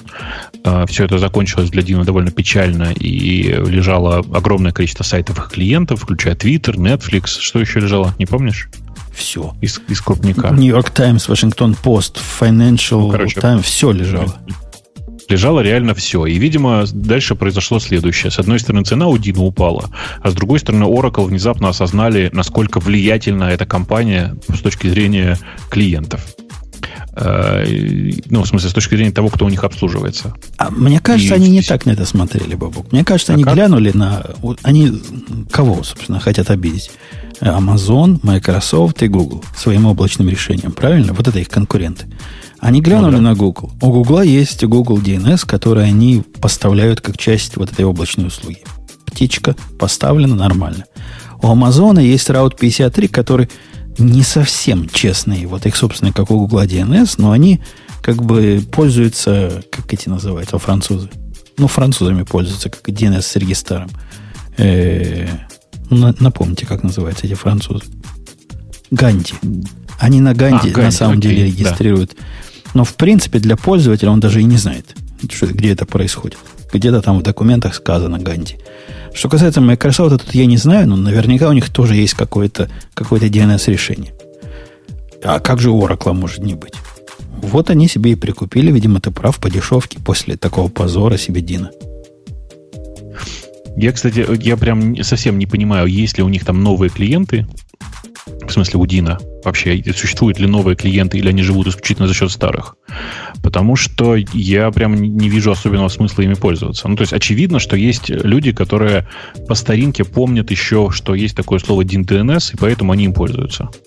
А у них вполне конкурентные цены, кстати. Если вы пойдете, дорогие слушатели, посмотреть, то ничего такого, вот как э, в древние времена какой-нибудь ином был. Помнишь, был такой ином регистр? И, и, и всякие, помню уже. И, ну, Очень давно давно, было. давно было. Там действительно конских денег все стоило. И появление в свое время э, GoDaddy на, на фоне вот этих монстров, которые брали с вас там, 80 долларов в год, 70 долларов в год за регистрацию любого домена, плюс еще всякие э, бонусы за то, чтобы они тебе еще name-сервер предоставили, еще 10 долларов хочешь платить. GoDaddy на этом фоне, конечно, сверкал бриллиантом и таким образом и поднялся. Но у этих цены это были вполне человеческие. То есть, ну да, действительно, на GoDaddy там какой-нибудь ком-домен зарегистрировать формально 12 долларов стоило. У этих стоило 25. Я по памяти цифры говорю. Но в эти 25 входило все то, что вы доберете в GoDaddy, когда добавите приватную регистрацию, там какой-нибудь еще, еще чуть-чуть. В общем, наберете те, примерно те же самые деньги. Они не были таким диким монстром, который э, корпоративный, интерпрайзный и берет с вас невыносимые деньги. В чате пишут, хорошо бы DDoS не являлся предпродажной под подготовкой со стороны Oracle. Да нет, ребят, вы просто вы понимаете, что компания упала в цене и престиже настолько, что сейчас Oracle просто нет смысла ее покупать за более высокую цену. То есть, как бы предпродажная подготовка подразумевает, что после того, как ты ее купишь, цена обратно вырастет. А в данном случае я боюсь, что она сейчас будет только падать, несмотря ни на что. У меня вот какой вопрос. А, я довольно давно пользуюсь, у меня, к сожалению, очень много доменов зарегистрировано. Я пользуюсь совершенно разными самыми сервисами для того, чтобы э, эти домены как-то менеджить, в смысле периодически переставлять адреса и все такое. Э, я уже который год смотрю и думаю, что, может быть, надо все подключить их на э, DN Simple. Знаешь такой DN Simple? Нет dnsimple.com. Сходи прямо сейчас, посмотри. Это ребята, у которых э, самая главная мысль это про то, что у них есть красивый и удобный API, который позволяет эти домены менеджить, там переставлять, все что угодно с ними делать. Дядька, а про Route 53 слыхал? Прекрасный API да. есть. Причем Acme поддерживает, Acme поддерживает его, то есть Let's Encrypt умеет делать верификацию по этому API, а с твоим вот этим, о котором я первый раз слышу, я сильно сомневаюсь. Э, он достаточно популярный, ты просто не, не, про него как бы не очень, может быть, э, много слышал. Mm-hmm. Я вот сейчас специально пошел посмотреть, и, ну, конечно, есть готовый Let's Encrypt Dan Simple, прям работающий. Есть, да. Ну, он, да, то, что конечно. он популярный, я про него не слышал, это уже controversial. Нет, нет, ты просто не очень, может быть, за этим следил. Правда, DN Simple довольно популярный, э, и у него действительно приятные API. У Амазона не бывает приятных API, я проверял. Он, как бы, они все очень enterprise.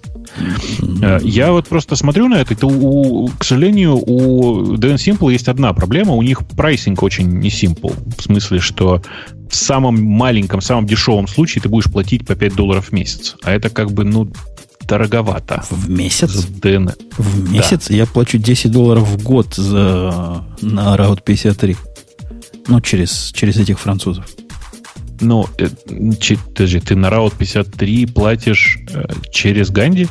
Ну, если ты приносишь... Ты регистрируешь через Ганди, ты имеешь в виду? Не, не, если ты приносишь свой домен в Route 53, ты можешь Route 53 как name сервер использовать. Это стоит ну, денег малых, ну, там, не знаю, 3 доллара в год получается, если ты ничего хитрого не используешь. А если ты хочешь зарегистрировать на Route 53 прямо сходу, вот там, на самом деле ты делаешь это на Ганди, хотя они от тебя это скрывают. Ну, и это, это на самом деле мне вообще не важно. DNS, вот эта запись DNS, за которую ты платишь сколько, 5 долларов в месяц, я плачу за регистрацию ее 10 долларов в год. Причем это приватная регистрация или 11 для комдомена. И плюс, что Route 53 стоит, что тоже копейки в общем случае.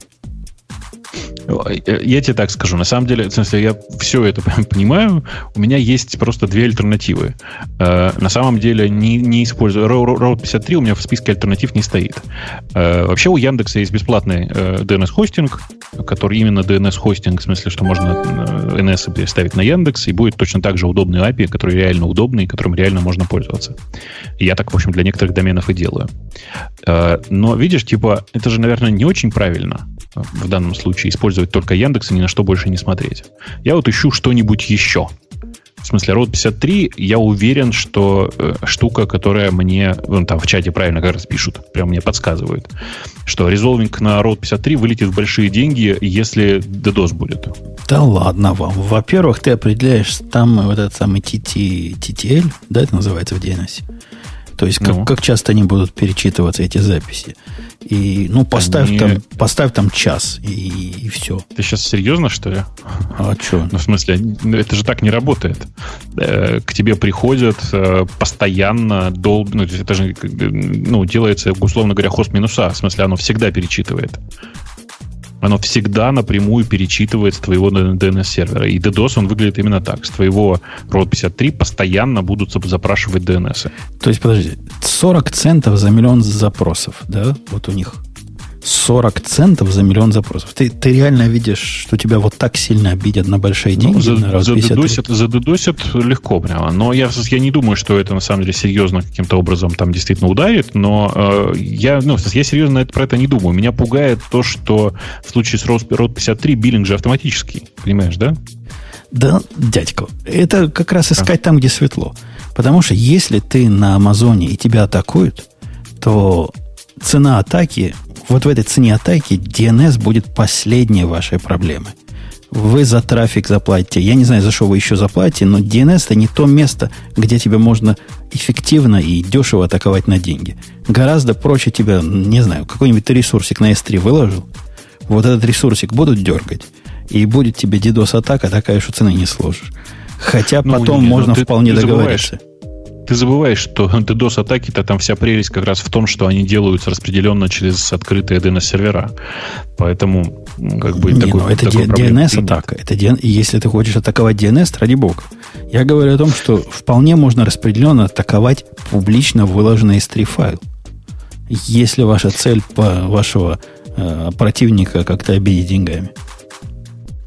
Короче, короче, я понял, в смысле, на самом деле ты говоришь, что все равно пользуйся ROT 53. У меня правильный ответ такой, я на самом деле не хочу. В смысле, мне прям э, не, не очень нравится, э, как работает ROT 53 вообще в целом, и не очень нравится таскаться каждый раз в амазонскую эту консоль, потому что она просто меня чудовищная просто.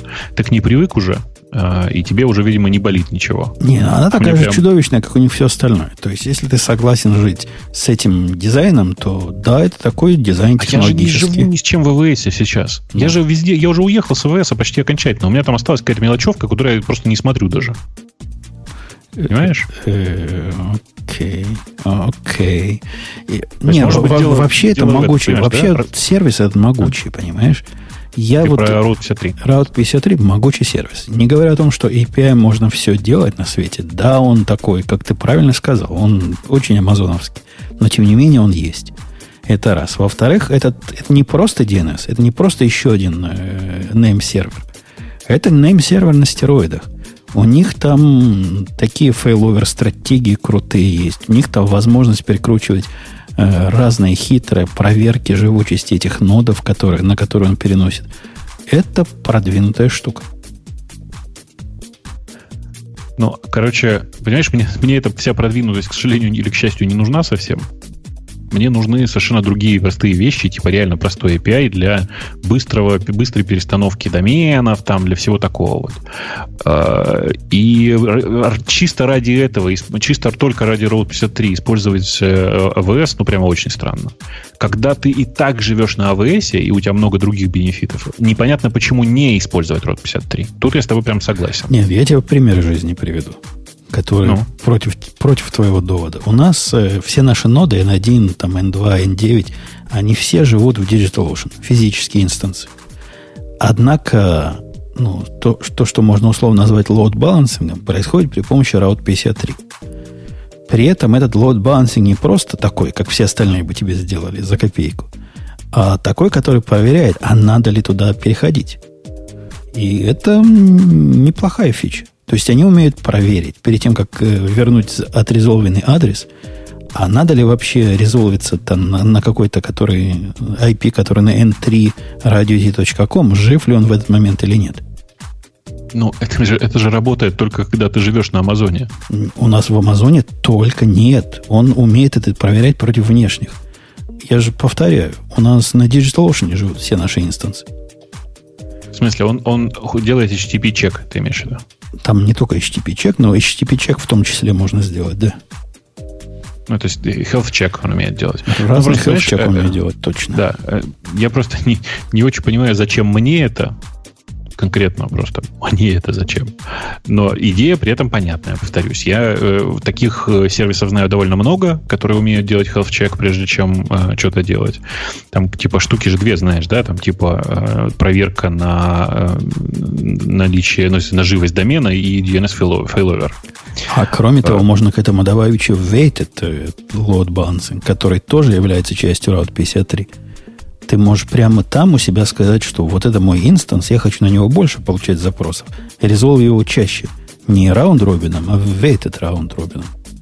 Ну, это же тоже, я же тебе говорю, это так умеют почти все сейчас. Так где, где есть... кто все? Вот, ну, приведи мне пример.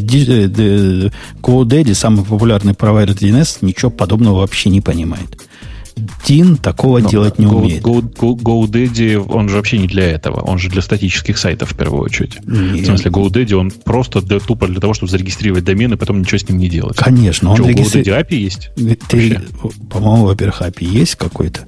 А, Пойду посмотрю. Ну, да. для народа GoDaddy используется как вот то место, где ты заводишь свои доменчики. И это то же самое, для чего Route 53 используется. То место, где ты занимаешься своими доменчиками. Это про одно и то же. Ты зря вот это исключаешь его. Чу-чу-чу-чу-чу. Чу-чу-чу-чу. Пошел смотреть. а, а, DNS modification throughout the scripts will not be possible with our DNS service, пишет нам GoDaddy Support. Короче, не, не надо серьезно воспринимать GoDaddy, короче. Да, и я и не воспринимаю. Я с него уже переехал, за исключением трех доменов, которые просто уплачены там на 50 лет вперед. Но да, я согласен, но для народного населения обычного GoDaddy это то самое место по умолчанию, где они все это безобразие регистрируют. Давай на, на следующую тему. Следующий... Самый крутой и бесплатный DNS-хостинг сейчас это Cloudflare. Эм, ну, наверное, да, но, видишь, вот я, я говорю, просто я, видимо, не должен больше стесняться, а просто спокойно пользоваться Яндексом в этом месте. Чего следующая тема какая? Э, очередная версия IntelliJ IDEA вышла. Пам-пам-пам. Так, и чего? А сейчас она не, не раньше, как было, 12, 13, 14 по номеру, а такая условная, семантическая у них верстка. 2016.3. Ну, в принципе, это то, что раньше называлось мажорной версией. Вышла новая мажорная версия IntelliJ IDEA, которая глаза бросается двумя вещами. Во-первых, чудовищная палитра иконок у них стала. Ну, явно там хипстеры среди дизайнеров захватили власть. Если вы не видели, посмотрите вот на это. Это действительно не для слабонервных. Цвета уж слишком постельные. Особенно в темной теме, когда на темно-сером, таким темно-синим нарисованы иконки. Это, конечно, не для слабонервных. А второе, она, как, как обычно у IntelliJ IDEA, что-то ломают, чего-то добавляют из того, что добавили, и оно любопытно. Любопытно. Они умеют теперь, по-моему, только для Java э, указывать такие аннотации на параметры. Когда ты функцию пишешь, которая вызывает чего-то, и перед названием вот этого чего-то, ну, переменной, там, например, ты пишешь myFunct, и дальше идут параметры. Перед каждым параметром оно такой лейбл пишет, такой маленький параметр хит, они это называют, который говорит о том, собственно, что это за параметр. Понимаешь, да? Это особенно актуально да. для функций, в которых 55 параметров, и они все, например, стринги или какие-нибудь инты, и фиг поймешь, куда какой писать. В Java-то нет именованных параметров, как в других правильных языках. Вот это такой способ добавить именование параметров хотя бы для чтения. Слушай, а я правильно помню, что в следующей Java наконец-то будут, да? Эти самые именованные параметры. Не факт. Нет? Я бы, я бы не ждал. По-моему, мы что-то такое ожидали. Но, Еще из крутых, из крутых вещей, mm-hmm. которые вот реально крутые, оно умеет такие, и я это прям проверял, сложное преобразование само делать э, традиционного кода на, на стримовый код, что прямо честь и хвала чувакам. Ему конкретно даешь такой сложный луп ну, for, в котором какие-то даже ифы внутри, в котором другие подфоры. И оно умеет все это развернуть в Java 8 последовательность такой околофункциональную последовательность. Стрим, там фильтр, мэп, фильтр, фильтр, мэп, еще фильтр. Все вот это, оно само коллект, все оно сделает для тебя само. А Нет. в обратную сторону может? Ну, наверное, Command Z, и оно вернет все как было, не знаю. Нет, нет, в смысле, если ты с самого начала написал типа под Java 8, обратно развернуть может? Вот, не знаешь? Не, не знаю, не знаю. Не обратно свернуть. Нет, обратно развернуть в данном случае. По-моему, вряд ли. Эта инспекция как раз в сторону, чтобы сделать твой код более э, Java 8 э, дружественным. Э, вот это такие две фичи, которые мне в глаза кинулись. Ну, из того, что кинулось еще в глаза, как обычно, это иногда бывает, они как-то поменяли, видимо, формат э, каких-то settings, я не знаю чего. У меня на одном из двух компьютеров потерялись полностью все установки, все цветовые схемы, все-все-все потерялось. И я даже не знаю, как это восстановить. То есть я удалял все преференсы, сохранял, загружал из бэкапа, все равно не берет. Как-то не едут лыжи. Не то, что я сильно Слушай, этим ну... волновался, но как-то неприятно. Ну, ну э, э, ты, тебе, тебе не кажется, что это свинство? Вот. Кажется, но это не первый раз. Я уже свой гнев изливал, когда это первый раз произошло. Ну да, Просто, это свинство как, нечеловеческое. Как человек, как человек, который много лет пользуется одним и тем же Emacs конфигом, я точно знаю, что у меня в текущем моем конфиге Emacs есть строчки, которые были первый раз написаны лет 10 назад. И до сих пор все прекрасно работает. Так ты знаешь, как я с тобой согласен, так согласен, но просто уже зла не хватает. И, и желчи в печени. Ну, это хамство нечеловеческое. Зато из того, что хорошего появилось, и в принципе это в, вот на сегодняшний момент главный повод, почему я Araxis Merge использовал. В Araxis Merge есть возможность автоматического сливания во время мерджа того, что может быть э, слито автоматически. То, что как бы конфликтом является с точки зрения Гита или Меркурила. Но в принципе он может понять, как это слить. Не, он не в смысле Гит или Меркурил, а он в смысле Араксис. Понимаешь, да, о чем так, я говорю? Да, да, да, конечно. Теперь такая ага. волшебная палочка «Сделай мне красиво» появилась и в Merge Diffie э, ID. И это прямо круто. Есть подозрение, что если это действительно работает так хорошо, как в Араксисе, то можно все прямо но, будет делать но, из но, подожди, Ну, подожди, тебе сначала потестировать надо будет. Ну да, я в последнее время немного пользуюсь ID, поэтому я в основном теоретически рассуждаю. А почему ты немного пользуешься ID? Чем ты теперь пользуешься? Ну, поскольку я много на Go пишу, а Go на ID совсем плохо, мне приходится жить на атоме. Ага, бедняжка. Да ну, хоть же на Sublime жит, что ли, уж что. Sublime мне лень, лень настраивать. Пакеты устанавливать, я понял тебя, да. А там из коробки. Да, согласен. Да. И, и еще чего хорошего, чего хорошего, чего хорошего. Ну, в общем, там много чего остального хорошего. В очередной раз, говорят, переделали лог для гита. По-моему, в каждой версии они переделывают лог для гита. Что в этом логе для гита такого сложного, что его надо постоянно переделывать, я не понимаю. Но они постоянно этим занимаются. Ты знаешь, это, кстати, очень интересный момент, потому что в почти всех известных мне системах визуализации от контроля версий реально каждый раз в каждой мажорной версии пишут, а еще мы радикально переделали GitLog, он теперь выглядит вообще по-другому, вы просто умрете от того, как это все красиво. И так в каждую мажор, каждый мажорный релиз. Да, вот я не понимаю, что, за мания такая. Может, а чувак... Да, да, правильный вопрос такой. А, а нельзя было сразу хорошо нарисовать? Нет, это неправильный вопрос. Сразу никто не знает, как хорошо. Но просто вопрос в том, а что было настолько плохо в прошлом, что его надо было кардинально переделывать? Это я отвечаю людям, что такое Араксис в чатике. Вот дал ссылочку на... Ну, это Араксис, это как Феррари или, не знаю, какая, Бентли в мире дифов. Как можно не знать, что такое Араксис? Ты, Бобок, ты Араксисом ну, пользуешься? Да, ну, в смысле, я, я очень редко сейчас пользуюсь Араксисом, потому что у меня есть э, этот самый Mesh 3 в э, Emacs, но э, в тот момент, когда мне нужно что-то большое, гуевое еще отмержить, кроме Араксиса вариантов нет. Конечно, это у меня он прикручен как э, разрешатель конфликтов по умолчанию и Гиту, и к Меркуриалу, и к Source 3, и ко всему на свете. Как жить без него, я не понимаю. Да-да, и надо сказать, что Araxis, на самом деле, у него мерч прямо очень умный, и визуализация очень прям правильная, и все такое. А вот у чуваки, видишь, с гитлогом никак не могут угадать. Да. Да. Окей. Слушай, а, кстати, нет, подожди, как? Была же такая, господи, Бог создал труд и обезьяну, чтобы получился человек. А вот пингвина он не трогал, тот сразу вышел хорошо, как известно. Это я сегодня выполняю функцию Грея за одним. Э, я все к чему? На самом деле вспомнил, что есть программка, которая называется GitHub. Ты не пробовал пользоваться GitHub? Не app, а app, как вверх. GitHub. Нет, не пробовал.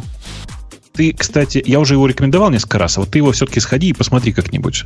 Это единственный, на мой взгляд, гуй к гиту, который прямо хорош. Вот, в смысле, он а, такой... Я, он, я видел его, да, он такой стрёмный очень. Он, он, да, он очень гиковский, он очень не, не для нормальных людей, он не Source 3 совершенно и точно не приложение GitHub, но при этом он прям красотка. В смысле, он прямо делает ровно то, что надо, умеет по клику там типа бранчить, по, клику, по клику мержить. Ну, короче, прям мне прям нравится. А GitKraken да. ты не рекомендовал в свое время, не? Который всех а, теперь нет, обидел не знаю пока чем обидел, но никогда не рекомендовал. Это же веб-приложение. Я же не могу рекомендовать веб-приложение всерьез. По-моему, оно как-то в standalone запакованное было, не? Ну да, так я же про то и говорю. Он standalone как, как Аякс. В смысле, там электрон внутри. О, сейчас так То принято, дядька. Сейчас так пишут GUI. Хипстер. Слушай, просто то что, и у не, то, что им принято, я это не принимаю. Как бы, может быть, в этом дело. У вас там уже легализовали, а у нас просто оно не принято. Там автор, автор этого главный. По-моему, я не путаю ничего сделал, нигде, но там такая хамская морда автор. Если это не про Кракен, так пусть простит меня автор. По-моему, про Кракен. Пришел в обсуждение, по-моему, на Хакер Ньюсе, и все, кто не согласен, он, они поменяли ценовую политику. Ну, то есть то, что раньше было бесплатно, сейчас стоит какие-то странные деньги, там 50 долларов в год. Что-то вот такое, понимаешь? Может, 40. И он всех обзывал нищебродами, дебилами и не понимающими своего счастья, тех, кто протестовал и удивлялся такой ценовой политике. В общем, такой чувак, как-то у него с пиаром проблемы. Ну, не с пиаром, с коммуникациями. Ну да. Э, то есть э, я вообще не очень понимаю, как можно всерьез пользоваться гиткракеном. Э, штука такая довольно, ну, как бы и выглядящая довольно странно. И, ну, я не понимаю, в чем фишка, собственно. Да я сам не понимаю, поскольку пользуюсь бесплатным Source 3 в те редкие моменты, когда мне надо чего-то визуально понять про репозиторий. В редких и сложных случаях. Короче, мальчики и девочки, если у вас есть подписка на IntelliJ IDEA 16.3, наверное, можно ставить. Готовьтесь к тому, к двум вещам. Во-первых, ваши сеттинги могут поломаться. Во-вторых, ваши фонты могут стать хуже отрисовываться реально хуже на ретине. У меня вот разница видна. И это бесило первые пару дней дико. Ну, а все остальное, наверное, лучше, шире, быстрее и, и глубже. Спрашивают в чате, чем э, Tower не, не нравится для, в качестве гид-клиента. Чуваки, всем нравится, кроме цены. Ну, в смысле, он хороший, просто он дорогой. Э, просто посмотрите, обратите внимание, там человек в чате ужасается, что у Araxis Merge стандартной редакции лицензия стоит 119 евро. Ну да, э, профессиональный софт вообще дорого стоит. Профессиональная редакция стоит еще дороже. Она у меня есть, и я за нее плачу уже долго-долго-долго. Ну, оно того стоит. Э, Максим спрашивает, а стоит ли семантическую подсветку включать? Знаешь, Бабук, что такое семантическая подсветка? Что, подсветка синтаксиса просто? Не-не-не, это, это а круче. Что? Как сказал мой коллега, это как будто бы пьяный и единорог нагадил. Ну, то есть, если у тебя есть переменная ABC, то все включения этой переменной ABC в синтаксическом вот этом контексте, например, там, не знаю, в форе или еще где-то, будут одним цветом, а другая переменная будет другим цветом, а третья переменная будет третьим цветом и так далее. В общем, радуга такая, что прямо вообще конкрет, конкретно сносит башку, если включишь это дело. К счастью, оно выключено по умолчанию. Какая жесть, прости, какая жесть. Э, а, а, Антон, который пишет, что мое резюме по поводу новой идеи похоже на рассказы про новую версию Eclipse, дорогой ты мой человек, у нас э, ворот открыты. Если не согласен, во-первых, можно выйти, а во-вторых, можно прийти и сказать, в чем я не прав э, скайпом. Не, не так. Да-да, просто как бы так как у нас все еще при этом еще и интернет, можно, в принципе, и по морде получить. В смысле, можно прийти и в результате оказаться крайним. В смысле, мы на самом деле никого не зовем. Если кто-то хочет приходить, пусть приходит. Да, и это сделать просто. Э, MacBook, вот это позор. Вот это позор, Бобук, пойдет тебе в список вторым после фотоаппаратов. Че? Потому что я напомню нашим слушателям, что несколько выпусков назад, когда мы обсуждали тему 16 гигабайт у MacBook Pro, Бобок тут нес пургу. Конкретную и последовательную а какую пургу? пургу? Так, читаем внимательно. В угу. твоем... Пока рассказывай, какую пургу. В Бобуковском, дорогие слушатели, изложении э, вот это 16 гигабайт максимальное на новый MacBook Pro 2016 года было вызвано смехотворными с точки зрения Бобука факторами. И он тут надсмехался над э, моей теорией, что, возможно, есть какие-то технические резоны. Может, не просто так 16 гигабайт, а может, как-то сложно как. И таки оказывается, что, как вы догадались, я был прав Бобу как с фотоаппаратами. А, так э, нет, ты знаешь, там в этом объяснении опять написана полная фигня. Просто она написана от лица Шиллера, и поэтому ты ей веришь. Написано буквально следующее, что, чуваки, мы используем э, старые LPDDR, э, типа, если бы мы хотели использовать, если бы мы хотели, мы бы использовали новые, но тогда это потребовало бы вносить э, изменения в конфигурацию батареи. То есть на самом деле они просто обломались вносить изменения в конфигурацию батареи. Да нет, они не то говорят, дядько. Они, об, об, ну, они а, Объясняю тебе вот следующее. Говорят, есть, Шиллера. есть Давай. чипсет, а? который поддерживает LPDDR4, LP Low Power RAM, и вот эта система, которая э, не умеет у Intel работать с, 16, э, с больше, чем 16 гигабайтами, просто не умеет.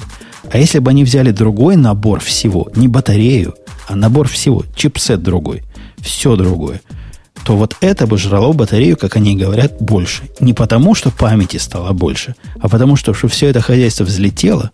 Ты говорил, что памяти больше, это смешно. Сколько там память а, берет? А, нет, это все надо переделать было. Все для 32 гигабайт надо было сделать иначе. И это иначе там какие-то расчеты были. Вместо того, чтобы жить на standby неделю, жило бы там один день. Я про цифры это, не помню, что это, такое. Это сейчас, просто, это сейчас просто вранье. Разница в, э, в неактивном режиме между э, MDDR, четвер, короче, между LP-DDR и обычным DDR не выше 2% вообще, если что, в неактивном режиме. В суперактивном режиме за счет того, что у обычного DDR производительность несколько выше, очевидно, что и расход больше. Но это, конечно же, просто, ну, как бы прикрытие непонятно чего. Это кроме того, что на самом деле, ты обрати внимание, тек, э, все это еще прикрывается тем фактом, что текущий MacBook вышел на уже устаревшем интелском чипсете Skylake. Ну, так Понимаешь? они же даже, даже это объясняли. Ну, дядька, ты сидел под камнем. Они говорят, мы бы сделали, конечно. мы бы сделали на новом, на этом, как он называется, на К, который. Ага, Кейп, на чего, который. На да. который. Но на Intel-то козлы не могут сделать достаточно малопотребляющий наборчик для нас пока. В общем, Слушай, не готов, это не готов. все отмазки, это все не наивные отмазки. При Джобсе такого реально не было. Если бы Intel. Э, если бы при Джобсе бы Intel бы изогнулся, но сделал бы все для того, чтобы у Apple был э, топовый процессор. Я напомню, на самом деле, э, еще совершенно недавно MacBook были первыми, кто, кто стали производить себя на Skylake. И, судя по всему, будут последними, кто продолжает на нем издаваться прямо сейчас. В, да, безусловно, Sky, Skylake не поддерживает LPDDR4. Ну, как бы поддерживает просто DDR4. Дальше был вопрос. Либо апгрейдить, апгрейдить всю платформу, и, конечно же, надо было это делать, потому что Kaby Lake, ну, просто очевидно сильно лучше. Но э, если вы хотите оставаться на Skylake, окей, втыкайте просто DDR4. В чем проблема-то? Ну, тебе же без, без, без, без, без приставки LP. Ну, вот это LP, там Power, сохранение и все прочее, энергия. Это, это, это bullshit. Почитай, как работает LPDDR. В глобальном смысле разницы между LPDDR очень давно уже нет. То есть, в смысле, там она есть, но она очень небольшая. При высоком напряжении, то есть, давай я по-другому скажу, при максимальной нагрузке разница составляет около 40% при максимальной нагрузке на память. Я не знаю, что нужно сделать, чтобы в современном режиме была максимальная нагрузка на память.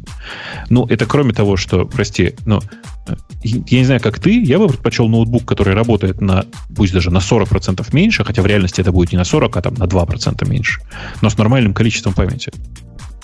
А То, вот что нам сделали с тобой не согласен. Pro, ну, так Шиллер, конечно, ему нужно прикрывать свой опыта. Э, чуваки, которые в чате нам пишут в очередной раз, что LP это low profile. Нет. Я согласен с вами, что в некоторых коннотациях LPDDR означает low profile.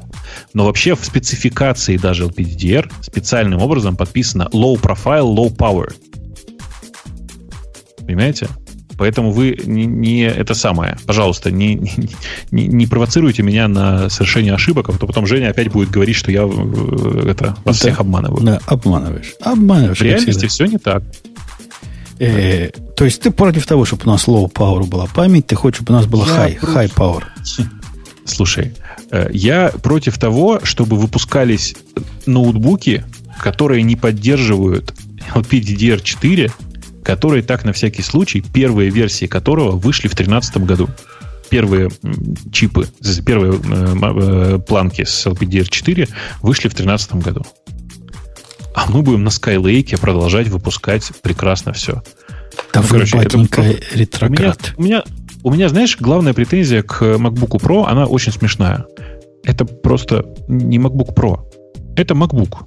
Вот если мы уберем приставку Pro, это прекрасный совершенно ноутбук. Тонкий, красивый, легкий, с четырьмя не очень подходящими, но тем не менее работающими разъемами, которые еще и взаимозаменяемы. Короче, просто не ноутбук, а сказка. Просто он не про. Потому что про сейчас требует совершенно другого подхода. Другой видеокарты, другой памяти, другого сториджа, в конце концов. Я бы даже сказал, что уже, наверное, может быть другого экрана, потому что многие, как ни странно, вот это тоже очень странный момент, многие про реально начали на виндовых или люксовых машинах пользоваться тачскринами. Я не знаю, как они это делают. В смысле, как я, они я смотрю, Во-первых, у него уже другой экран. Там больше точек, цвета красивее. Куда тебе еще более другой? А Там тыкать пальцами в экран, точек, ну, это не для, не для нас, не для программистов. А так Pro это ведь не для программистов. Pro это ведь для профессионалов. И программисту как раз в большой разнице типа между 16, 16, 16 гигабайт ему, наверное, в принципе достаточно.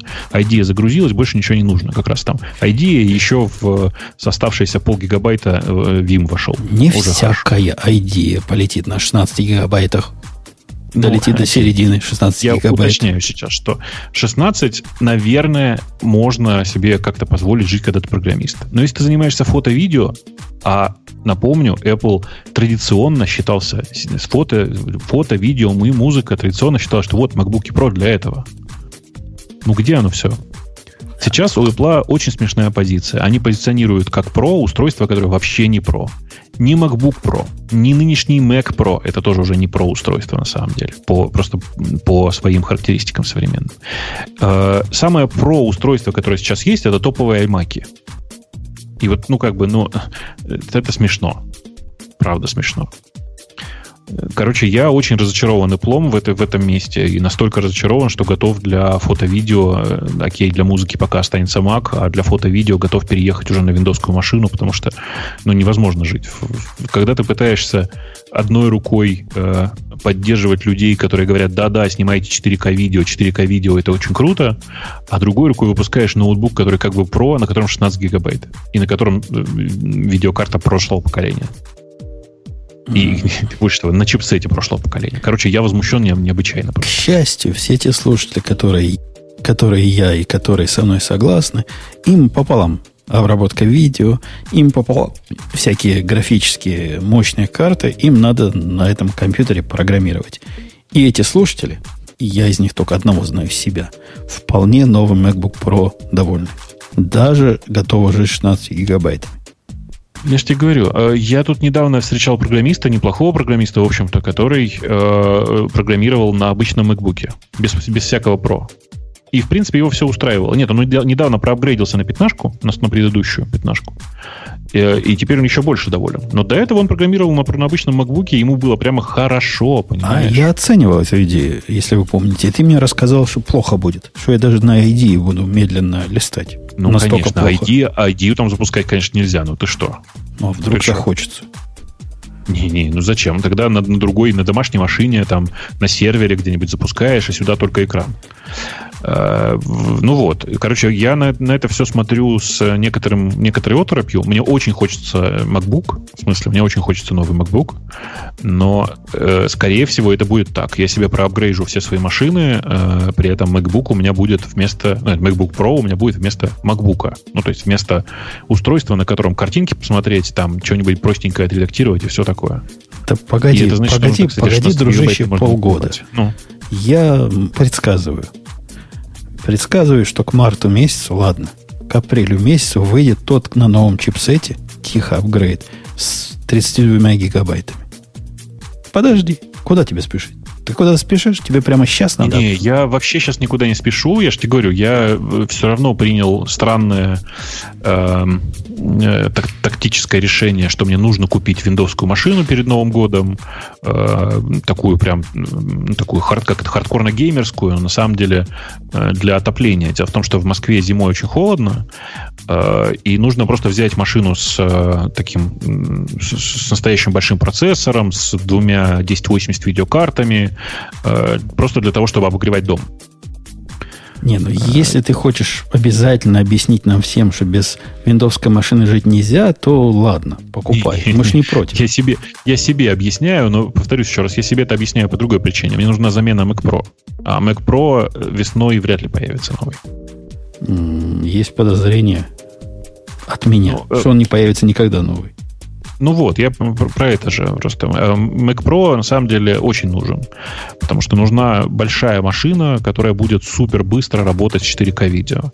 Нынешние MacBook при всем моем э, одобрении э, и при, все, при всем моем отношении к интелским процессорам совершенно не машинка, которая подходит для 4К редактирования. Окей. Ну, согласись, ты, в общем, все равно не прав. Я не знаю в чем, но чувствую, что ты не прав. И наши слушатели ну, подтвердят. Жень, ну я вообще виноват уж тем, что хочется тебя потроллить. Поэтому тут все в порядке. Там в чате пишут, что 6 RX 480 очень хорошо топят. А вы представляете, как топят э, 2 э, GTX 1080 в сли? Вот вообще просто. С четырьмя видеокартами не могу, ребята. Это просто будет счет за электроэнергию, который превысит все разумные пределы.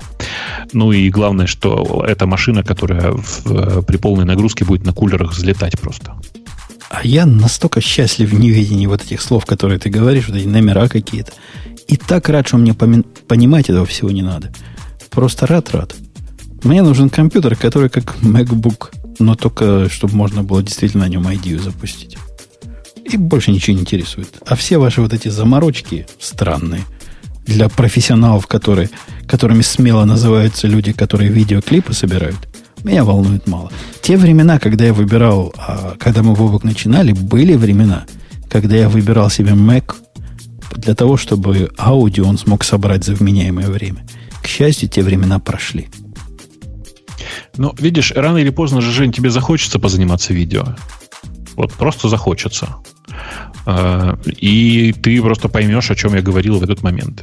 Там просто все, такой memory hog и такой CPU hog, что прямо жить невозможно. Возможно, и захочется, но может к тому времени эта проблема не будет сейчас стоять, стоять как сейчас она не стоит с аудио. Я вообще очень надеюсь, что рано или поздно произойдет важное, и можно будет просто, ну, тем, э, нажав две кнопки, на время рендеринга арендовать CPU в э, GPU в, где-нибудь в Амазоне, условно говоря. Ну, или там в местах, где все-таки подешевле. Вот это будет прям мечта. Такая, знаешь, типа спокойно э, пользуешься своим маленьким макбуком, а в нужный момент нажимаешь на кнопку, и вот такой у тебя кнопка турбо. Помнишь, была у Ксюши? Вот кнопка такая, которая все автоматически загружает куда-нибудь на удаленные сервера, и ты там просто спокойно удаленно работаешь. Э, окей. С поминутной оплатой, оплаты. Нет, посекундной. Это ты намекаешь про AWS тему? Таким да. обиняком? Конечно. Хук. Хук, ты помнишь? Про AWS есть две темы. Вот то, что Бобу сказал, положите на стек.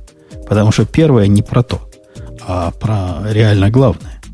Про то, что цены падают. Что может быть лучше падения цен? Хочу спросить. Хочу задать вам риторический вопрос – причем, ты, знаешь, да, что некоторые уже шутят, что это такая черная пятница. В смысле, что это Black Friday. На самом деле нет, это новость конца, по-моему, воскр... прошлого воскресенья, да? Или понедельника, я уж не помню. 22 ноября на TechCrunch появилась, то бишь 4 дня назад, ну точно это было не, не Friday, не Black и никакой другой. Ну да. Э, в общем, э, новость на самом деле важная о том, что Amazon в очередной раз в этой гонке вооружений с соседними чуваками снижает цену, причем снижает цену, если я правильно помню, одновременно и на Glacier, и на S3. Да? Ну, про Glacier там не так, чтобы понятно. Про Glacier, по-моему, становится хуже. В смысле сложнее. Там и так было сложно. Станет еще сложнее. А вот про S3, в общем, понятно. Где-то в среднем по больнице цена на S3 упадет на 20%. Вот это то, что вы сможете пощупать. Круто. Круто. 20%, 20% это дофига. Хорошо. Это дофига. Да. Что касается глассира, э, я напомню нашим слушателям, которые не, не лезли на эти галеры в свое время, это страшно сложная штука в смысле ценообразования и предсказания, сколько оно вам будет стоить. И все наши призывы тут и с Бобуками, и с другими ведущими ну, сделайте это как-то по-человечески. Посмотрите, например, как у Гугла Nearline устроено, которая концептуально похожая, похожий сервис, более или менее. И сделайте, чтобы мы могли понять, сколько же с нас возьмут денег, когда мы данные эти решимся достать. Все наши призывы Амазоном не услышаны, и наоборот, они сделали это ценообразование еще сложнее. Они сказали, да. чуваки, если вам было сложно, так это, это, это фигня. Сейчас вам будет по-настоящему сложно. Мы вам добавим две новых опции. Во-первых, если вы хотите, чтобы ваши данные можно было быстрее загрузить, мы вам добавим такую, такую дополнительную цену, где вы будете платить от, э, по-моему, 3 цента за гигабайт и 1 цент за реквест, за этот шустрый, но зато лишних, к тому, что вы до этого не могли посчитать. Но зато вы сможете загрузить от 1 до 5 минут время восстановления доступности этих данных. И если вам да. это кажется сложным, так это фигня, потому что вы к этому можете еще reserved прайс придумать, где вы можете купить кучу вот этих э, единиц и как-то тратить их более, более оптимально из этого пула. Я, я даже это объяснить не могу. Это сложность третьей степени уже начинается. Ну, ну, реально очень сложно. Очень сложно. Нужен специальный, вот реально, для того, чтобы пользоваться глассером, особенно новым глассером, нужен специальный человек, который будет, я, наверное, его можно сисадмин назвать. Может, это новое место, куда сисадмины могут перейти. Специалист, специалист по глассеру. Но э, э, это же, ты же понимаешь, Amazon это новый enterprise в некотором смысле, а enterprise должен быть сложным. Если он слишком простой, то кто угодно может им заниматься, и все. Как на этом деньги потом зарабатывать? Ну, я согласен. Это да. Это, но все остальное у них более или менее вменяемое. Вот второй сложности продукт, который я знаю у Amazon, это DynamoDB, но там можно с пол-литра разобраться. С этим я сдался. С этим можно взять чужие таблички. Типа, знаешь, как у физиков есть такие таблички сложные, как там чего. Они, видимо, забили на то, что сами могут это рассчитать, и пользуются готовыми. Вот и здесь. Надо найти какие-то чужие таблички и верить им. Потому что самому это воспроизвести невозможно. То есть понять это невозможно, это надо запомнить. Именно так. И, да, это первая тема. А вторая тема по поводу Амазона, что они хотят, хотят, хотят, не хотят, ничего не хотят. Они собираются на, на очередную свою сходку, которая называется Reinvent. И по слухам на этой сходке две вещи нам обещают. Одну, которую Бобока не волнует, а вторая, которая Бобоку волнует, волнует. Та, которая не волнует, это Postgres SQL как части э, проекта Аврора. Помнишь проект Аврора? Да, конечно. Это как MySQL, только другой. Почти совместимый, в пять раз быстрее и в три раза дешевле. А вот теперь такой же будет для Postgres. Это то, что тебя не волнует, меня тоже. А то, что тебя, наверное, волнует, какие-то слухи о том, что Алексовский движок они как-то покажут всем и дадут как-то пользоваться вот этой интеллектуальной. Тебя это волнует? Это же из обучения. Так, а, у него же, в принципе, и есть э, средства для расширения и все такое. То есть они, скорее всего, выкатят какой-то набор э, как это сказать, набор сервисов, который позволит им конкурировать с гугловскими и майкрософтовскими. У Гугла и Microsoft есть большие сервисы, которые связаны с, с тем, что сейчас называется искусственный интеллект. Э, и понятно, что у Amazon их прям не достает. То, что у них сейчас есть, это очень слабое подействие, подобие левой руки, и, возможно, они что-нибудь такое вытащат. Было бы прикольно. А, ты знаешь, у меня есть вот эта Amazon шайба, да? В прошлый да. раз отсутствовал, я себе купил шайбу. И я посмотрел, каким образом вот эти скиллсы под себя затачивать. Но я вам доложу, это какая-то запретительная практика. Не-не, есть куча готовых удобных фреймворков для этого. Ну, в смысле, сама практика, она такая же, как все остальное в Амазоне. Не, в смысле, не, не, не, требует ты, приседаний ты, особо. Ты вообще конкретно не прав. Там не то, что приседания. Ты не можешь ее локально себе поставить. Ты ее должен к ним засобмитить на проверку обеспечить, ну, чтобы все это было по HTTPS, даже если оно тебе не надо. В общем, там свои приседания, и это долгий и длинный процесс. Похоже, ближе всего, я так представляю, на то, как сабмитят программы в э, App Store. Но люди говорят еще хуже. Вот как в App Store, только еще хуже.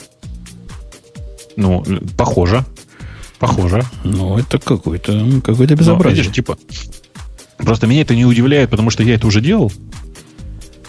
Ну, погоди, а вот поэтому... хотел бы я сделать, как у тебя. Вот у тебя там управление домом. Я хочу сделать своим а? конкретным домом. Я не хочу делать это публичным сервисом. Я вообще не нашел такой опции, когда ну. я могу под себя написать скилл. Я ведь Нет, мог. Так нельзя. А почему? Так нельзя. А почему? Ну, потому что им это не очень интересно прямо сейчас, мне кажется. А я для себя это сделал без Алексы. Вот и все. Ну, с Алексой прикольно. Она прямо крутая штука. Особенно да, за да, те да. деньги, как вчера продавалось, за 38 или 39 долларов. Надо брать просто, чтобы было, и играться в нее. Ну, конечно. Она, я, на самом деле, в, за пределами США ее брать не рекомендую, потому что она нигде не работает за пределами США. А, но... Почему? А? Почему? А ваша не работает, например, не знаю, Amazon Music? ваших Палестинах? Он официально не работает. Ты не можешь, я вот что скажу, ты не можешь в настройках Alexa'ы указать э, территорию для своего location'а за пределами США. А где там, спрашиваю, территорию? А ты зайди в нас. Это у тебя в, просто в настройках Amazon'а уже была указана территория, и ты ее просто там, типа, она совпала с США. Если бы она не совпадала, и у тебя адрес доставки был бы не в Америке, то тебе просто не дало бы завести аккаунт не дало бы залогиниться в Алексу, короче. Короче, Алекса работает только на территории США. Ты не можешь там в качестве своего основного города указать Москва, Россия и рассчитывать, что все работать будет. Ну, не знаю. А вам что, не дают Амазоне аккаунт открывать? Он работает с вашим амазонским аккаунтом. Ничего Он нового. работает с амазонским аккаунтом, никакой проблемы нет, но при покупке, прямо, короче, прямо в, в сервисе Amazon указано, что есть список стран, в которых он официально работает. Они вроде бы обещали недавно запуститься в Германии.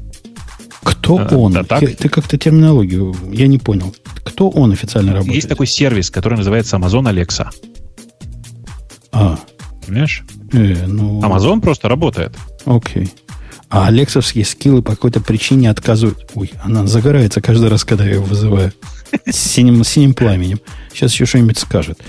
А ее, значит, алеховые скиллы отказываются работать, если вы не на той территории.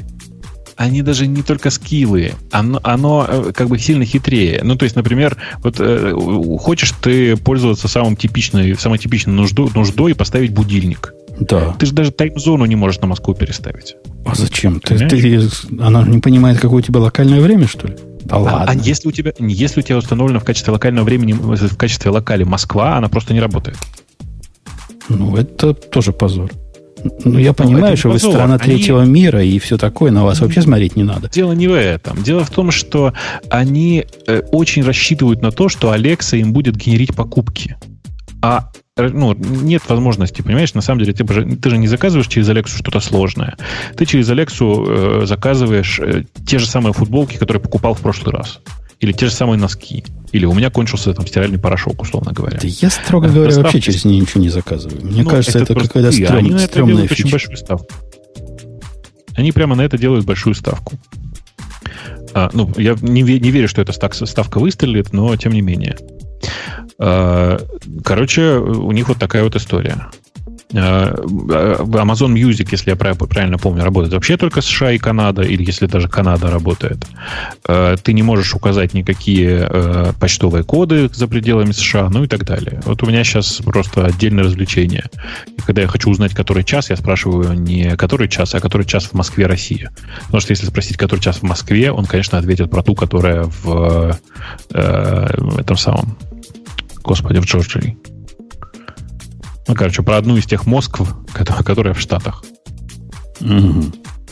Сложно у вас. Ну, короче, если очень коротко, да, не просто, особенно с э, Алексой. Но Алекса все-таки, согласись, крутая. Вот прямо, прям крутая. Голос очень приятно сделанный, в смысле ТТС, в смысле текст-to-speech. Э, просто ради интереса попробую ее помучить вопросами из Википедии. А сейчас я, я спрашивал, кто такой Бобук. Она не знает. Это уж кон- даже конкретно не, не знает. Да, Спроси, по... кто такой Владимир Путин. Кто такой? А, а, а про, про голос я сейчас я вам покажу, как оно играет. Погодите секунду. Сейчас должен сказать. О, она сказала им, time is 4, что-то 6 p.m. Вот попробуй у нее спросить, сколько времени в Москве.